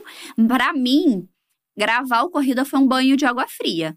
Porque eu tava acostumada a não sair de casa. De repente, eu saí de casa todos os dias, Durante duas semanas. durante duas semanas. E aí, eu não podia escolher a hora que eu ia gastar o meu carisma, Aham. sabe? Eu tinha que estar ali o dia inteiro. E assim, eu antes de sair, de vir pra cá, eu gravava um vídeo em Sim, casa. Com a make que Caramba. você viria. Sim, e aí eu chegava aqui, era, sei lá, 9, 10 horas, eu já tinha acordado às 5. E a gente ia sair daqui 10, 11, Sim. porque foi pesado, assim. A Sim. gente queria entregar o melhor. Então, tipo, o tempo que fosse, a gente ia ficar aqui pra entregar. Então, isso foi muito legal. E me ajudou a sair um pouco da minha síndrome do pânico, assim, que é Uhum. sair de casa pra mim é um grande rolê, é um problema, e eu tenho muito medo de morrer. E tipo, ah, você é medo de morrer do Covid? Não, não. Só de morrer Só de mesmo. sair de casa. Só de sair de Caramba. casa. É muito doido. E aí, isso da- do, do Diva me ajudou muito. Foi muito divertido gravar, né? Você pirou também nas maquiagens, nos looks. Ai, foi Muito. muito. legal. Foi muito legal. Eu já fico pensando o que, eu vou fazer ano, ano que vem. Que tem que ser mais do que foi ano passado, né? Aham. Esse ano, no Esse caso. ano. Então, ai, eu tô, tô muito animada. Tô muito E animada. onde você se inspira? Onde você pegou as referências do ano passado? O que, que você procura? Como é que é? Foi o Dário também que fez suas roupas, né? Uhum. Mas é, eu já tinha chego no Dário é, por causa do- das coisas que ele inspira, Uhum. pirava com desenho animado de anime japonês, sabe? Uhum. Então ele tinha uma coleção. As roupas que eu vesti eram quase todas que ele já tinha na coleção dele. Caramba. Então ele já tinha eu. Ele já lançava eu. Então, eu já era o Dário, o Dário já era eu. Então Uhum. foi muito assim um, um caso, casou. E as maquiagens, eu olhava a roupa que ele já tinha, que ele já tinha desfilado, tipo, acho que foi em casa de criador que ele desfilou. E eu pensava, nossa, isso aqui é muito anime, muito Sailor Moon, vou fazer Muito Sailor Moon, amei. Alguma coisa assim. Aí outra coisa que era o gatinho. Aí eu falei, vou fazer um gato, mas com uma mensagem subliminar, sabe? Então, tipo, tudo eu fui criando, co-criando com o que eu já tinha dele e o que eu tinha de cabelo também, que foi Uhum. o pessoal do circo que fez. Então, às vezes eu já mandei alguns cabelos, às vezes eles me vinham com propostas e aí eu tentava amarrar tudo. num- numa coisa só.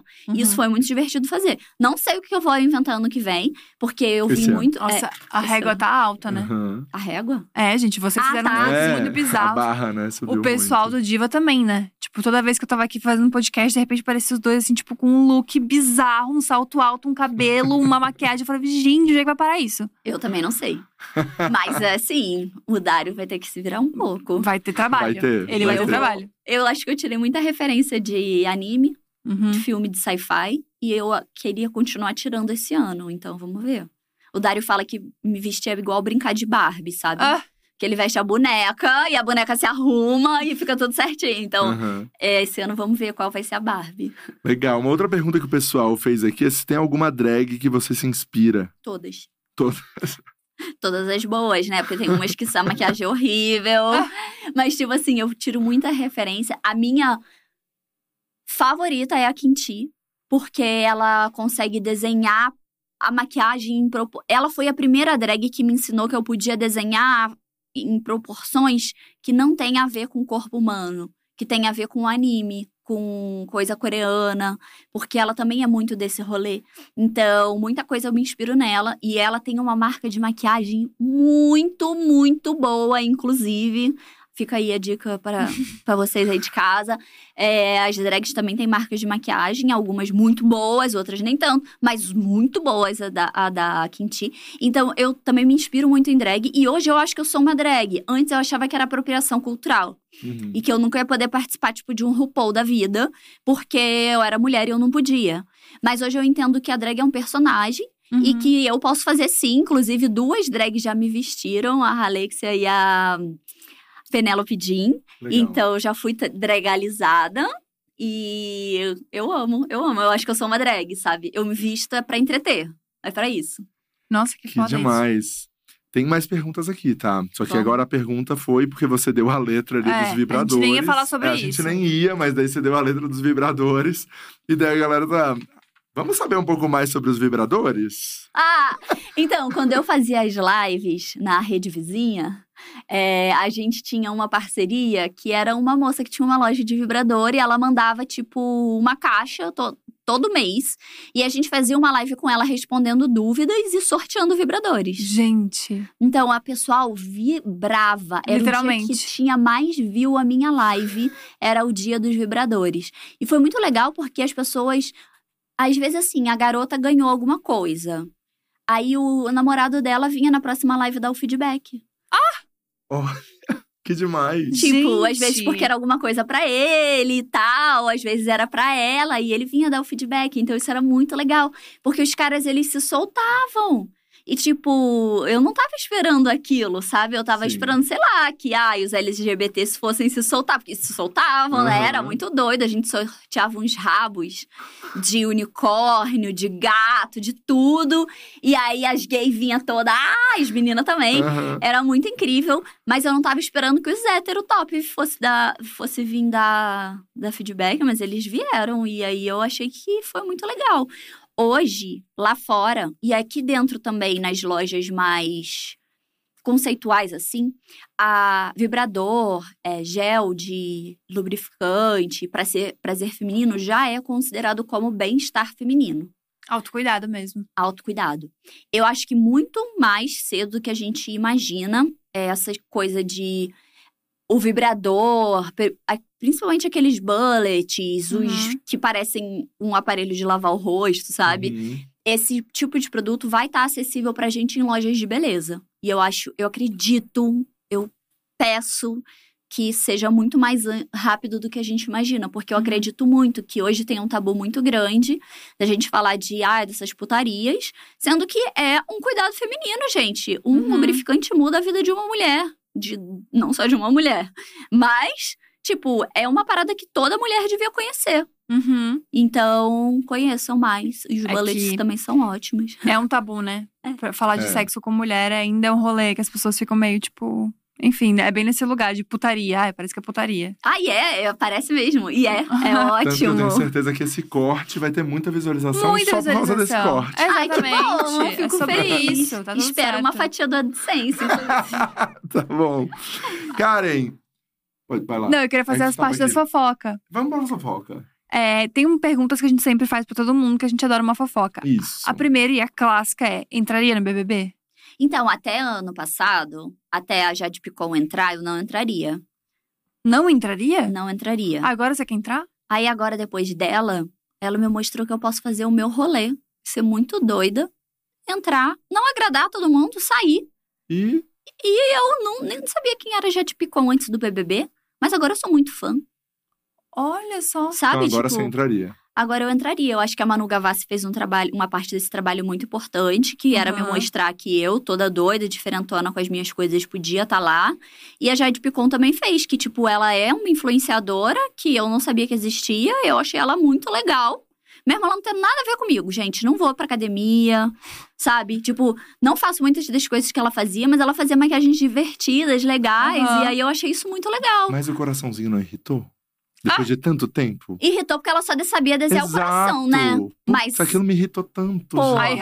Rafa. É que nunca. É que, é que foi o sem coração. noção. É que foi o coração. Sim, uma coisa é a primeira semana, segunda semana, terceira Mas, semana. Pô, 40 dias. pô, coração, gente! Tira o coração daí! Mas, ó, gente. virou marca registrada É, dela. mas eu acho que forçou a registrada. barra de que queria fazer uma marca registrada, sabe? Eu acho que era só o que ela sabia fazer. É, pode ser, pode ser. Sabe o que eu acho também? Mas a dona Avon. entrevista. Eu vi Viu? entrevista dela falando, Falando que, tipo, que ela é- queria fazer marca mesmo. É, Ah, mas daí eu acho que forçou um a barra demais. Tanto que ela fazia o coraçãozinho aqui. Isso aqui irritava mais. Que ela Ah, fazia não, isso daí é a cultura do K-pop. e aí ela É, fazendo, é, ela, e- e ela também- ouve K-pop. É, e assim, Entendeu? eu acho que a Jade, não, não foi a Jade, a Pablo tá fazendo isso aqui, a, ó, é, o que- a cultura K-pop tá fazendo isso há muito tempo, né? O coraçãozinho de K-pop. Então, mas ela queria é nessa onda do coração, que ela falou que ela fazia isso, daí ela fazia, tipo, queria ter uma marquinha também na maquiagem, daí ela fazia o coraçãozinho. Entrou nessa vibe de coraçãozinho. Não sabia. Barra desceu. Foi? Acho Alô? que foi no encontro ainda. Eu trago a fonte. Acho que foi no, eu acho que foi no encontro. Olha, eu não Algum assisti. lugar que ela ensinou. Ela ensinou a fazer.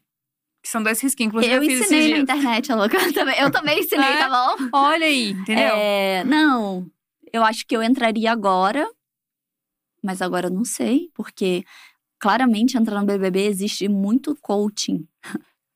Então, o que é esse coach que as pessoas fazem de entrar, Rafa? É do que que faz?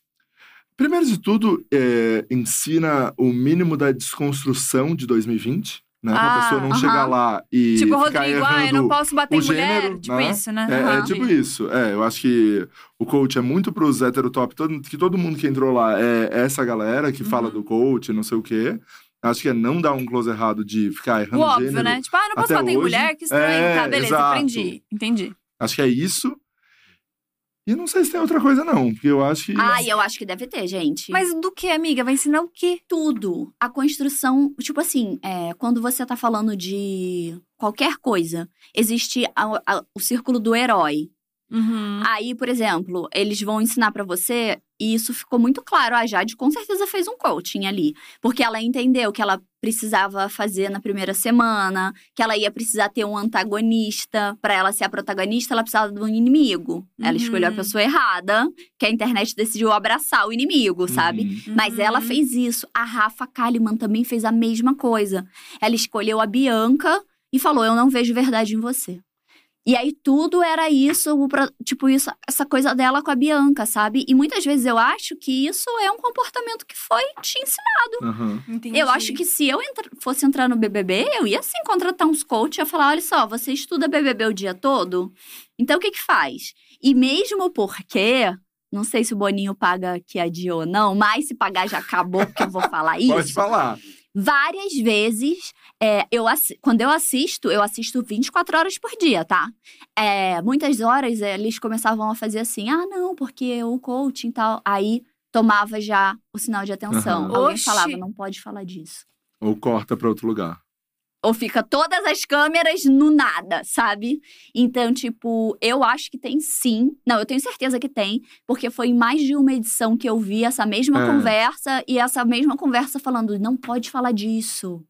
Mas por sabe? que, que não pode falar igual segredo, gente? Parece uma seita. É, que a pessoa estudou, né? não pode pode falar falar que estudou, hein? Não pode falar, Não pode falar que gente? estudou. Óbvio que pode, sabe? Tipo assim, É. Eu Mas- acho que não pode. Eu acho que eles não devem gostar, porque aí vou- vocês vão ter que me chamar no negócio do BBB, assim, né? Sim, vamos pro hora do BT. É, de- define muito quem tem grana e quem não tem. Quem não tem grana não vai contratar um coaching. Hum, Entendeu? entendi. E aí também, esse ano, por exemplo, tem um comportamento muito típico, que é os pipocas muito apagados. E É. os camarotes dando show, Preparadíssimos, assim. preparo. É. De oratória. Você acha que não tem um tudo. coach? Tem sim, porque teve uma vez, inclusive, que eles foram falando assim: é, ai, com quem que você treinou antes de entrar? Foi com tal pessoa assim? Foi com aquela pessoa? Aí corta a câmera. É, não, e tem a, Você- a- o próprio Fiuk, quando ele entrou, que as pesso a pessoa, não sei, acho que eram umas meninas que deram coach pra ele, mostraram fotos da Sim. tela com o negócio, e daí eu falei, gente, ficava quietão. Nossa, que sem noção, né? Isso é, É. muito sem noção.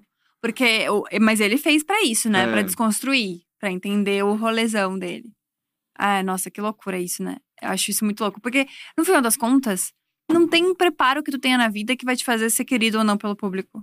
Tem A sim. real é essa. Você acha, Karen? Tem sim. Ah, Ai, eu, eu acho, acho eu que acho que não. uma hora cai a. Que é a máscara do, do Arthur que tá caindo, assim, eu acho. Gente, vocês viram o que ele falou ontem? É, Eu exato. não, o que, ele falou? Eu não sei se foi ontem ou se foi anteontem, que ele meteu pro Gustavo, tipo. Foi ontem. Ai, todo mundo que discorda de mim, não foi essa palavra, eu acho, mas tipo, Sai. todo mundo. É. Sai!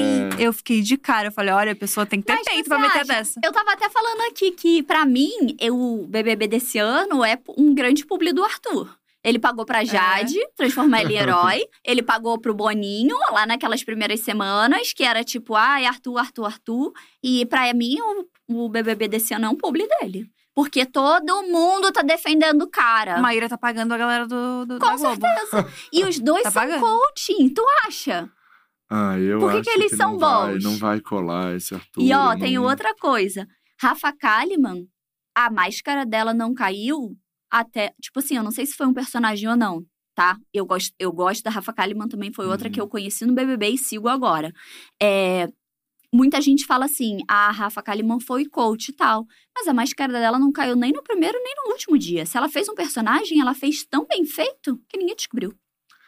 É, não Hum, sei se não uma sei. galerona não. Assim, eu olhava e falava, tá, não.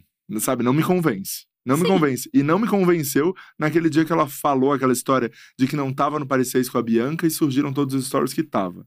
Naquele momento, eu falei, não me engano. Será que ela só não lembrava? É, pode ser, Ai, eu- mas, sabia mas eu daí não não vem falando com toda certeza, entendeu? Eu não culpo porque eu sou tão essa pessoa. Eu também. Ai, eu não gostei. Mas assim, ai, gente. Mas tem, tem coach? Treta. Tem. É, E exato. a máscara do Arthur vai cair? Eu não sei. Mas eu não acredito que ele seja aquela Pra mim pessoa. já tá caindo, eu já acho que tá E caindo. ele mesmo fala. Tipo assim, todo o marketing dele, da mulher dele, é que uma pessoa pode ser transformada. É, Foi transformada pelo quê? Pela palavra de Deus? Gente, mas. Ai, eu vou fazer fofoca agora. Fala. Mas tava Pô, pensando. Fala, fala, Não, o que eu tava pensando é que é muito chato. Vai, de repente vai surgir do bueiro uma galera defendendo o Arthur. Ouve o que eu tô falando. Ih, pode Mas é muito gente. bizarro o quanto, tipo assim. Acho que todo mundo que, seja gay ou seja mulher, que já teve um cara abusivo na vida, sabe exatamente todos os passos de Arthur. Que é tipo aquele rolê de falar manso, ele fala baixo. Ele faz você se descontrolar, porque você é a maluca, É. você que é doida, você que tá, não tá entendendo o que ele tá falando, ele é sempre tão incompreendido. Ninguém consegue, ele nunca baixa a bola dele, ele nunca fala que ele tá errado. Então todo mundo que já teve um relacionamento abusivo pensa: meu Deus, meu ex seria amado pelo Brasil. É. Exato. Eu penso a mesma coisa. É bizarro, assim, é desesperador. Eu tava conversando com uma das meninas que trabalham comigo. E ela é novinha, assim, ela nunca nem namorou nem nada. E ela é super fã do Arthur. E aí eu tava explicando pra ela umas coisas do Arthur, tipo, na terceira semana, falando assim, de- mas ele fala assim, ele fala assado. E ela, é, exatamente, por isso que ele é maravilhoso, nananã. Aí eu falei, eu falei pra ela assim: você nunca não vai entender isso porque você nunca teve um namorado abusivo. Quando você tiver, você Uhum. vai entender o que eu tô te falando. Porque não Nossa. adianta. É tipo Tomara assim, que não tenha, né? Mas sabe. se tiver, né? É. É porque quem já passou por isso sabe exatamente todo o caminho. Tipo, tu falar manso, Ele manipular do- o que você fala. manipular o que você fala, de fazer um negócio pra você se, de- de se descontrolar, entendeu? E daí você vira maluca, porque você, tipo, você não aguenta mais a pressão, daí você fala uma merda. Cara, a Lina, ela foi muito no ponto, assim, porque ela já entendeu o rolê Uhum. também. Essa já passou por É. poucas e É, É, tá ligado? exato. Nossa, eu falei sobre isso ontem. Eu falei assim: imagina quanto cara assim não quis crescer pra Lina. Pra É. ela, tipo, já saber o tipo, entendeu? E aí ela falou todas as coisas que ele realmente faz. Eu pensei, gente, se, se as pessoas não acordarem agora com a Lina descrevendo absolutamente tudo que ele faz, acho que não acorda mais e acho que ele vai ganhar esse BBB. Não fala isso, não Eu verbaliza, não verbaliza. Amigo, eu acho que tem grande chance. Não verbaliza, ele não vai ganhar. Tem grande A gente não vai chance, deixar. infelizmente. A gente nem- não volta gente uma não vez. Além deixar. dele ter pago o publi, ainda vai ganhar um prêmio. Não, gente, não, não a gente não vai deixar. Eu não quero acreditar nisso, Se mas teve enfim. alguém que conseguiu Vamos pra a próxima pra pergunta clássica desse podcast? Vamos. Manda nude, Karen. Ai, mandava. Nossa, Antes. segurou um. É. Não, é porque, tipo Mandar. assim, mando quando tem necessidade, né? Hum. Tipo assim, namorei anos na internet. Porque Putz, teve isso. ah, o menino Namorou lá longe. Nossa, mandou muito nude, cara. Aí você mandava, Mandei. então. Então Mandou ele tem muito bastante nude. coisa lá com ele. Mandei nude até pro Saulo. Olha! Olha aí. Mas ele não gostava. Não! Não. Opa. E Saulo? Aí tem que perguntar pra ele se nude da blogueirinha ele recebia. Complicado, complicado. Mas então nude você manda. ah, eu acho que E se sim. precisar, Não, gente, o nosso corpo é nosso. E, tipo assim, só tô esperando um babaca fazer, vazar foto de alguma amiga minha pra fazer um ensaio mostrando tudo, sabe? Ah. Olha. Porque eu sou a favor do meu corpo é meu pra quem eu quiser mostrar. E eu tenho Justo. todo o direito. Tá. Justo. Não tava esperando essa resposta. nem eu. Terceira pergunta que a gente sempre faz: Qual foi o item fútil mais caro que você já comprou? É, Fútil, é fútil. tem que ser fútil. né? Não, mas fala mais caro. Ah, Porque quando você comprou, você falou assim, cara, não vou Ó, gastar o do esse Rafa tá dinheiro aqui, ó. Não, cara, Do não Rafa vou tá gastar aqui. esse dinheiro nisso. Não vou colocar tanto dinheiro nessa coisa. Uma cama. Uma cama? Ah, não foi o fútil. A cama não é não, fútil. mas calma que ela vai complementar. Essa cama é alguma coisa. Ela é, foi feita sob medida. E ela é cama tipo de hospital, sabe? Sério? Nossa, isso deve ter sido muito caro. Isso deve ter sido muito caro. Foi 15 mil reais. Uma cama? Aí ela tem o colchão magnético, isso não foi fútil. A futilidade foi dela sentar como uma cama de hospital. Ela tem um motor caríssimo de uma Pra cama de quê, minha hospital. gente? Pra quê? Gente, eu durmo muito bem. E quando eu fizer minha cirurgia lipo e botar silicone, ela vai me servir de algo, sabe? Entendi, pra mas fazer é, coisa. mas eu achava que ia ser a solução pra minha dor nas costas. Não foi. Não, Não. foi?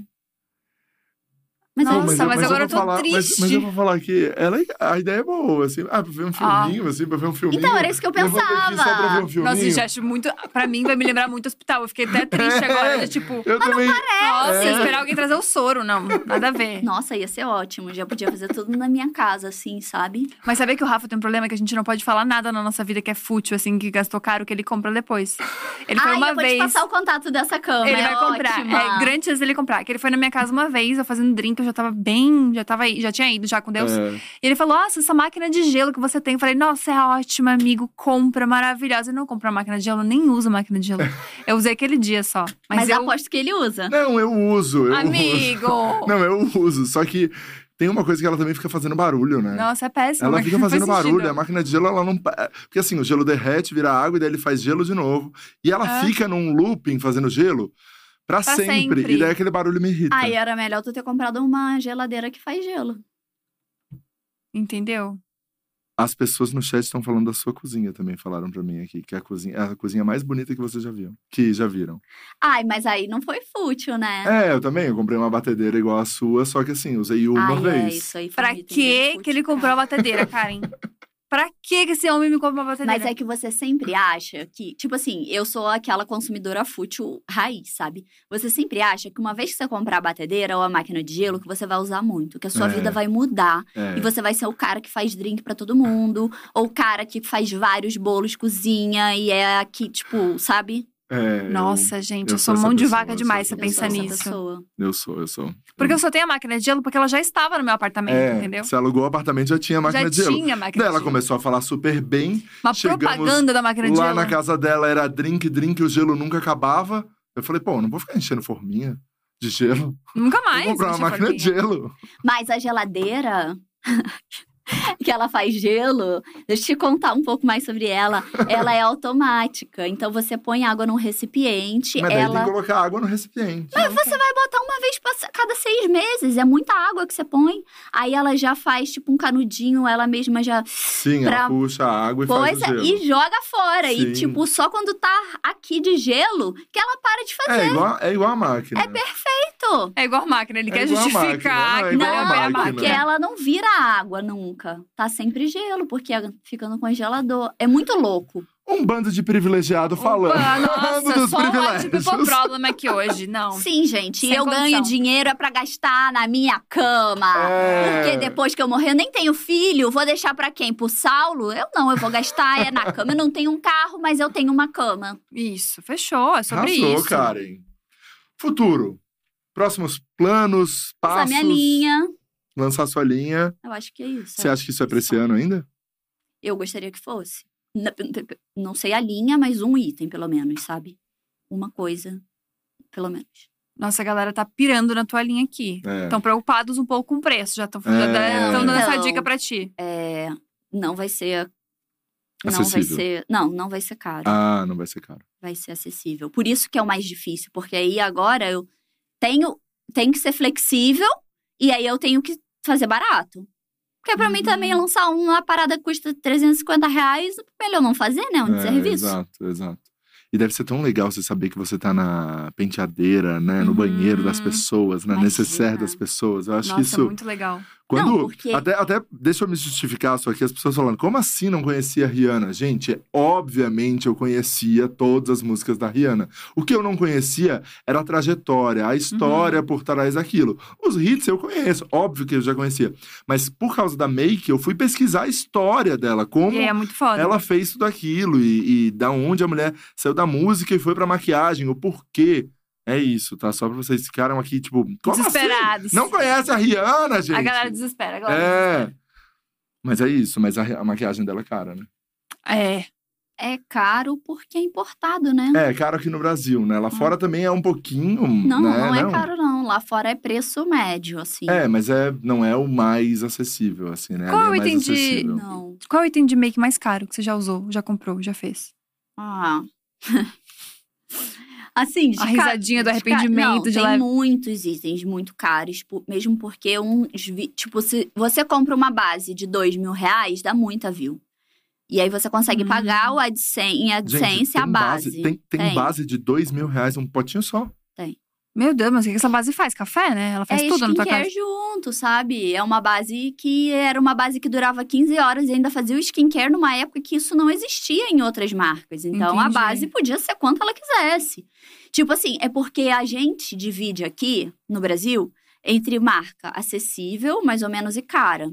Só que na verdade, existe marca super barata, existe marca acessível, existe aí uns três níveis de preço. Daí existe as maquiagens caras, tipo Rihanna. Daí existe umas mais caras, tipo de maquiador, Pat McGrath, não sei o quê. E existe maquiagem de luxo. A gente tá falando de Tom Ford, Hum. é, Clé de Peau, Chanel, umas marcas assim, luxo, luxo, luxo. E essas aí são muito caras. Louboutin, Aham. tipo, batom Não da sabia nem que tinha. Nossa, é caríssima, nem sei quanto é, mas eu comprei.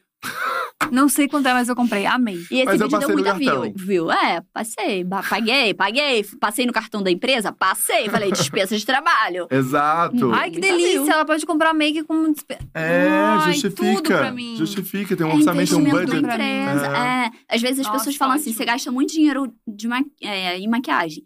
Mas boa parte desse dinheiro, eu divido, né? As coisas que são pra fazer vídeo e as coisas que eu quero. Aí quando eu quero, aí não é pra fazer vídeo. A não ser que eu arrume um vídeo muito bom pra fazer. Aí a coisa que eu quero, eu tenho que passar no meu cartão.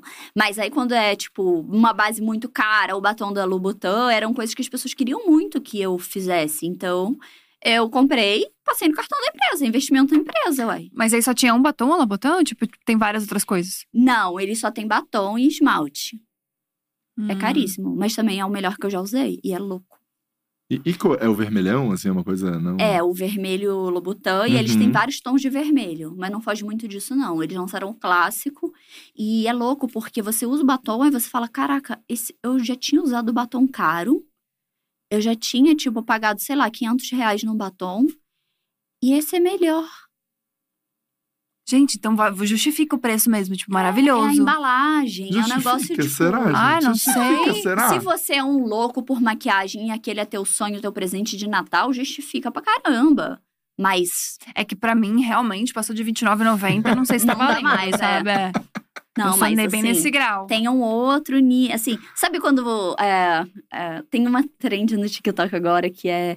A mãe pergunta assim: o que, que você tá fazendo aí dentro desse quarto? E a pessoa tava se maquiando, assim, Picasso. Aí eu respondendo pra minha mãe, olhando eu cheia de Picasso, né? É meu Romero Brito, e falando: eu tô usando drogas, mãe. Porque, tipo, menos vergonha. Tipo, sabe uma coisa assim? Você pode falar qualquer coisa. Que aquilo que você tá fazendo é muito adulto. É tipo desenhando o Romero Brito no seu corpo. Então tem alguma coisa de errada com você. É melhor você falar qualquer outra coisa. Sim. Então, maquiagem num nível. É tipo assim, quando você fala assim. é, a pessoa pergunta pra você do que, que você gosta. Aí você fala pra pessoa, eu podia te contar, mas é muito adulto. Aí você abrindo a porta, um monte de figurinha de anime, sabe? Uhum. É exatamente assim. É maquiagem. é Cara, maquiagem é muito. Tipo assim, é um rolê que. É um tipo de conteúdo que não vai acabar nunca, né? Porque a galera tá sempre, tipo, lançando coisa, tem sempre mais uma novidade, tem sempre mais um batom. É tipo.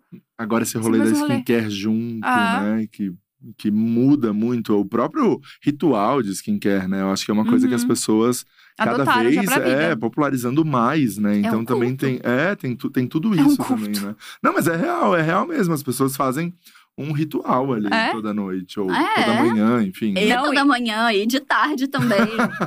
Sempre que posso. E é muito Nossa! louco que agora, tipo, eu fica- fiquei pensando, tipo, quando eu era mais nova, assim, eu não fazia nada dessas coisas, gente. Ai, mas isso é normal. É. Hoje em dia, eu sou mó preocupada, É tipo assim, tá lavar o ficando rosto, velho. tirar a maquiagem. É, né? Pode Não, ser. isso é É normal. Quanto mais velho você fica, mais vaidoso você fica e mais caro você está disposta a pagar em um item. É, verdade. Nossa, com 17 anos, dormia de maquiagem, bora lá. Acordava com rímel aqui, tava tudo certo pra minha vida, sabe? Não acontecia nada. Hoje em dia, dormir com maquiagem um dia, no dia seguinte, impossível sair de casa. Hum. Bizarro. É tipo bebê. Ah, É, Gabi, as pessoas estão aqui no chat pedindo ah, o seu teste. Rafa, que curioso. É curioso, mas antes, posso fazer uma pergunta pra Karen? Por favor, Rafinha. Já devem ter te feito, eu acredito, mas eu queria que você definisse. hum, acho que a maquiagem tem muitos papéis, né, na vida das pessoas, mas que você definisse o que que é maquiagem pra você. Arte. Arte. Pra mim, é arte. É você conseguir expressar o que tem dentro de você do lado de fora. E aí é isso, cada hora. Tipo, às vezes pra você, essa arte é uma maquiagem de bonita, sabe? Mas você tá ali fazendo todo dia, tentando fazer melhor, usando alguma coisa de uma forma diferente. E pra mim é isso. Todo dia eu quero fazer uma parada que eu ainda não fiz. Então, tá ficando difícil, sabe? Pra mim é corrida das blogueiras, naquele nível ali. Então, quando eu realmente quero me expressar através da maquiagem, só sai coisa de faculdade de cinema pra cima, sabe? É isso. Entendi, ótimo. Eu amei. Vamos pro Vamos, teste. vamos pro teste. A Gabi tem um teste. São três perguntas, assim, basadas totalmente na Toda Team, sobre personalidade. Primeira Ai, delas, então vai ser boa. É. Toda escolhe a tua cor favorita e características do porquê é tua cor favorita. Por exemplo, a minha é laranja porque me lembra simpatia, positividade, alegria. A minha é rosa, porque eu sempre fui ensinada pelo meu eu dark a odiar, porque a única cor possível era o preto. Só que agora eu me libertei do meu eu dark e eu posso gostar de rosa. Gostei. Então, rosa te, te representa liberdade e o que mais? Psico... É, uma pessoa... é, é um passado psicopata, né? Entendi. Acho que isso é puxado falar. O que é... mais? Liberdade. Ah, é liberdade, é liberdade. Porque É alegre, isso- não? é. Você não acha alegre? Ou não? Fofo, disruptivo, diferente. É disruptivo pro que eu achava antes. Ah, Disruptivo, você. tá. É, É pressão, né? Esse teste, ele tem uma pressão. É. é porque é difícil, porque quando você acha que você responde, você acha, ah, só a cor. Aí depois tem um monte mais de É, perguntas. entendeu? tem um Fica monte tipo, de ai, coisa. socorro, Você caramba. fazer esse teste com fome numa feira. É, não. foi, foi, o caso foi, dele. foi o caso que. co- Como eu fui abordado por esse teste? Eu, eu achei que ele ia colocar o pastel na minha cara, juro pra ti. Achei que ele ia me bater com, com caldo de cana. Juro, juro. Foi bem Mas difícil é aquele dia. isso, mas voltando. Rosa, Liberdade, Liberdade. disruptivo, alegre, inovador. É, eu acho que é o meu eu de verdade. Teu eu de verdade. A cor e as características da cor é como você quer ser visto pelo mundo. Boa. Então, liberdade, disruptivo, uma coisa diferente. Hum. Gosto. Bom, Hum. né? A cor foi bom, eu gostei da cor. É melhor do que muita gente que vem aqui e fala, sei lá o quê, fúcsia, cinza.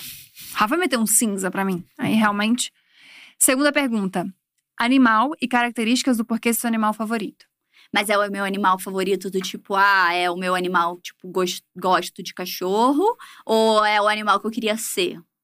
Não, o animal que você mais gosta na sua vida. Ah, e é cachorro, porque eles são fofinhos e eles estão sempre ali, dá pra dormir de conchinha com eles. É... Ah, e eles. Eu entendo, que, às vezes, que o animal ele tem uma missão na vida dele, sabe?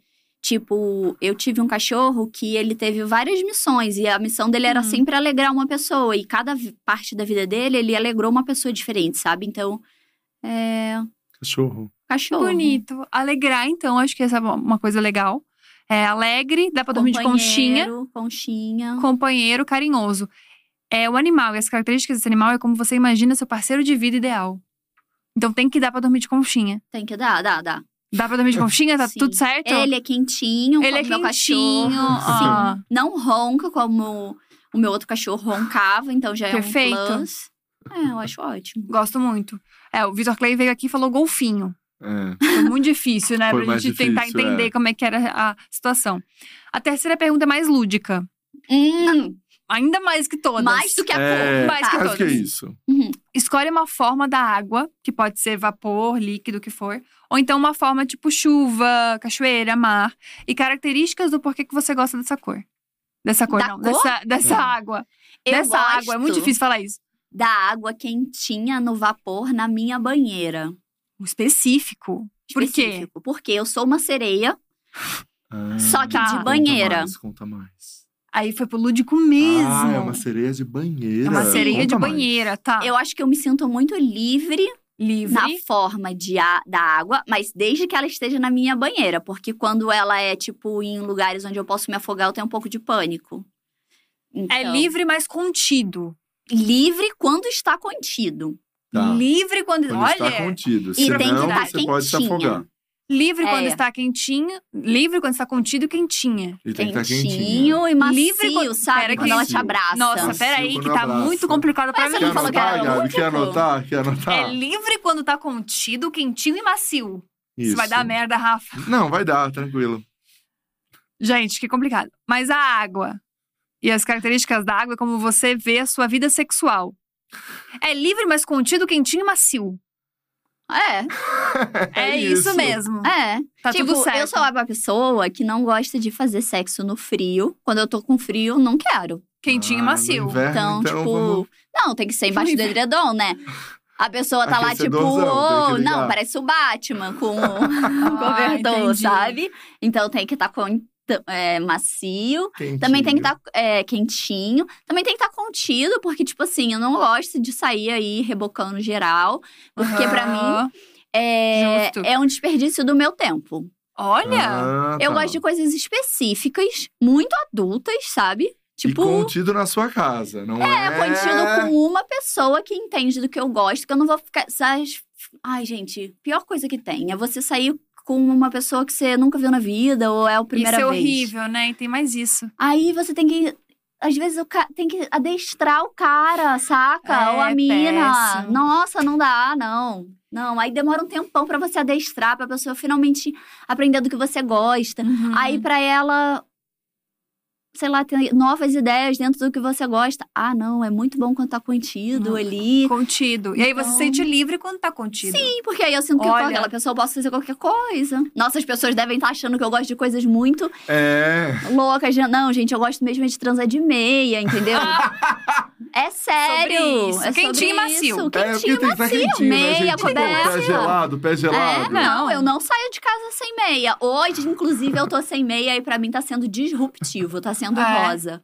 Entendeu? Olha. Tá sendo rosa. Olha como eu trago todo. O meu teste, ele faz toda uma concepção Gente, na vida da pessoa. A gente pegou uma resposta aqui que dá pra usar isso, gente, em thumb, em tudo que é lugar. Em tudo quanto- A cara em trança de meia. Pronto, Por favor. joga aí, usa Eu isso. o meu Rios eu quero que seja sobre isso. É. Sobre a Karen transando de meia. E eu quero é uma isso. vergonha. E eu vou defender todo mundo que gosta Chega. de transar de Quer meia. quebrar esse tabu, então? Quero. Inclusive, transar de meia é um fetiche. Muda, Brasil! Sim, sim, sim. Muda, Tem, tem, Brasil. tem esse Da meia. aí, tem esse E aí, quando eu falei, eu falei outro dia no salão de, de beleza e tal, a menina perguntou: Ah, então você é dessas que transa de meia, né? Aí eu falei, eu sou. Aí ela, kkkk, nossa, por um minuto acreditei. Eu falei, não, eu sou mesmo. Não é brincadeira. Não é brincadeira. E a menina ficou muito sem graça. Parecia que ela tinha me ofendido muito. Eu, tipo, cara, qual é o problema? Tá tudo bem. Liberem as meias. É, Gente, tem tanta coisa que é difícil, né, da gente liberar e você tá me julgando por transar de meia. Não, vamos quebrar esse tabu agora, Karen. Sim, inclusive, talvez a linha que eu vou lançar é sobre meias pra transar. olha! Uma meia mais sexy. É. Tem muita meia, gente. Uma meia Tem. transparência. acima Sim, do joelho. tem Menina, sexy. pode ser de qualquer cor, que é sensual, hein? Imagina quando aquelas que tem um negócio aqui rendinha, ainda com uma lacinha. Uma meia com transparência, um negócio. com transparência. Ver... Nossa, vermelha, menina. Não é que ela falou que ela vai estar com um meião de. Não, Não, às vezes corrida. com meião, Não né? Foi isso. Foi. É, é um meião de corrida. Não, não, é não. Tá com meia de isso. futebol. É, não é isso que ela falou. Tem o meião de futebol também. Às vezes você tava ali usando o meião de futebol, o que, que você vai fazer? Tirar? Não. Mas quando você se prepara, né? Você. É uma sensualidade. você óbvio, parem de jogar as meias. Parem. Nossa, Eu- ficou a mensagem da Karen, eu Ficou, achei. ficou a reflexão da Karen. É, eu Ficou acho uma que passou reflexão. Quem eu sou, né? Cara, que Passou. bonito isso. Passou. Valeu a pena, E sabia? você, Gabi? Transa de meia? Rafa, eu não quero falar da vida sexual que minha mãe assiste. Eu já te pedi várias vezes isso. Então, às vezes é de meia. Ah, minha mãe assiste, meu, sem noção. Mãe, eu nem transo, tá? Eu também É, não. também não. É. Mas se eu transasse, eu não ligaria de transar de meia. Ah, E é se isso. você transasse. É, eu É. também. Se Ah, eu eu sou um dia- casada.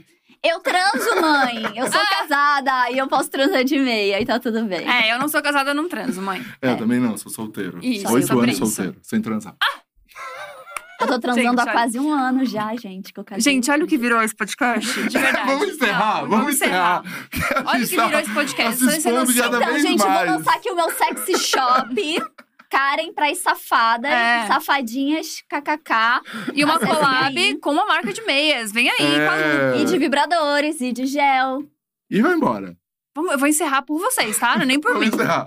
Karen, muito obrigada pelo papo. Você é maravilhosa. Você trouxe uma luz, uma coisa diferente pra esse podcast. Tô muito feliz. Você é muito Obrigada a engraçada, muito fofa. Pelo Ah, foi convite. muito legal, É sempre foi legal vir aqui no legal. dia. Ah, eu fico muito A, feliz. a única parte le- chata de vir aqui é que tem que fazer o teste do Covid, tem que enfiar o cotonetão no nariz. Aí, nossa, às vezes quando eu tô atim, dói, né? Mas nunca deu positivo até hoje. Eu então já tá até acostumei, já vem um caminho certo aqui, ótimo. já, É, eu sabe? também, eu faço assim, ó. É, normal. Rafinha, Obrigado mais uma vez. obrigada a você. Eu sei que não tá fácil a Amanhã- garganta. É, minha garganta tá mal. Amanhã, infelizmente, eu não vou estar aqui, mas Bielo vai estar aqui no meu lugar. E ela vai estar né? aqui maravilhosa. Eu, é aniversário do meu pai, gente. Então eu vou pra Floripa passar esse dia com meu pai. Hum, muito fofo. Amanhã a gente está aqui, então, meio-dia, com Xongani e Bielo. Vai ser demais, vai ser muito maravilhoso. Eu sou muito feliz por esse papo. e Tô muito feliz por todo mundo que assistiu até agora. Muito obrigada. Se você não é inscrito no canal, se inscreve. E se você perdeu alguma entrevista que a gente fez aqui, tem todos os vídeos no canal. E se por acaso você quer só ouvir a nossa linda voz, você não quer nos ver, porque, ah, tá meio cansadinho da nossa aparência, tem lá no Spotify também e outras plataformas de streaming, tá bom? Um beijo grande e a gente se vê amanhã. Tchau, Rafinha. Boa viagem, cara. Tchau, gente. Tchau, Valeu. gente. Valeu.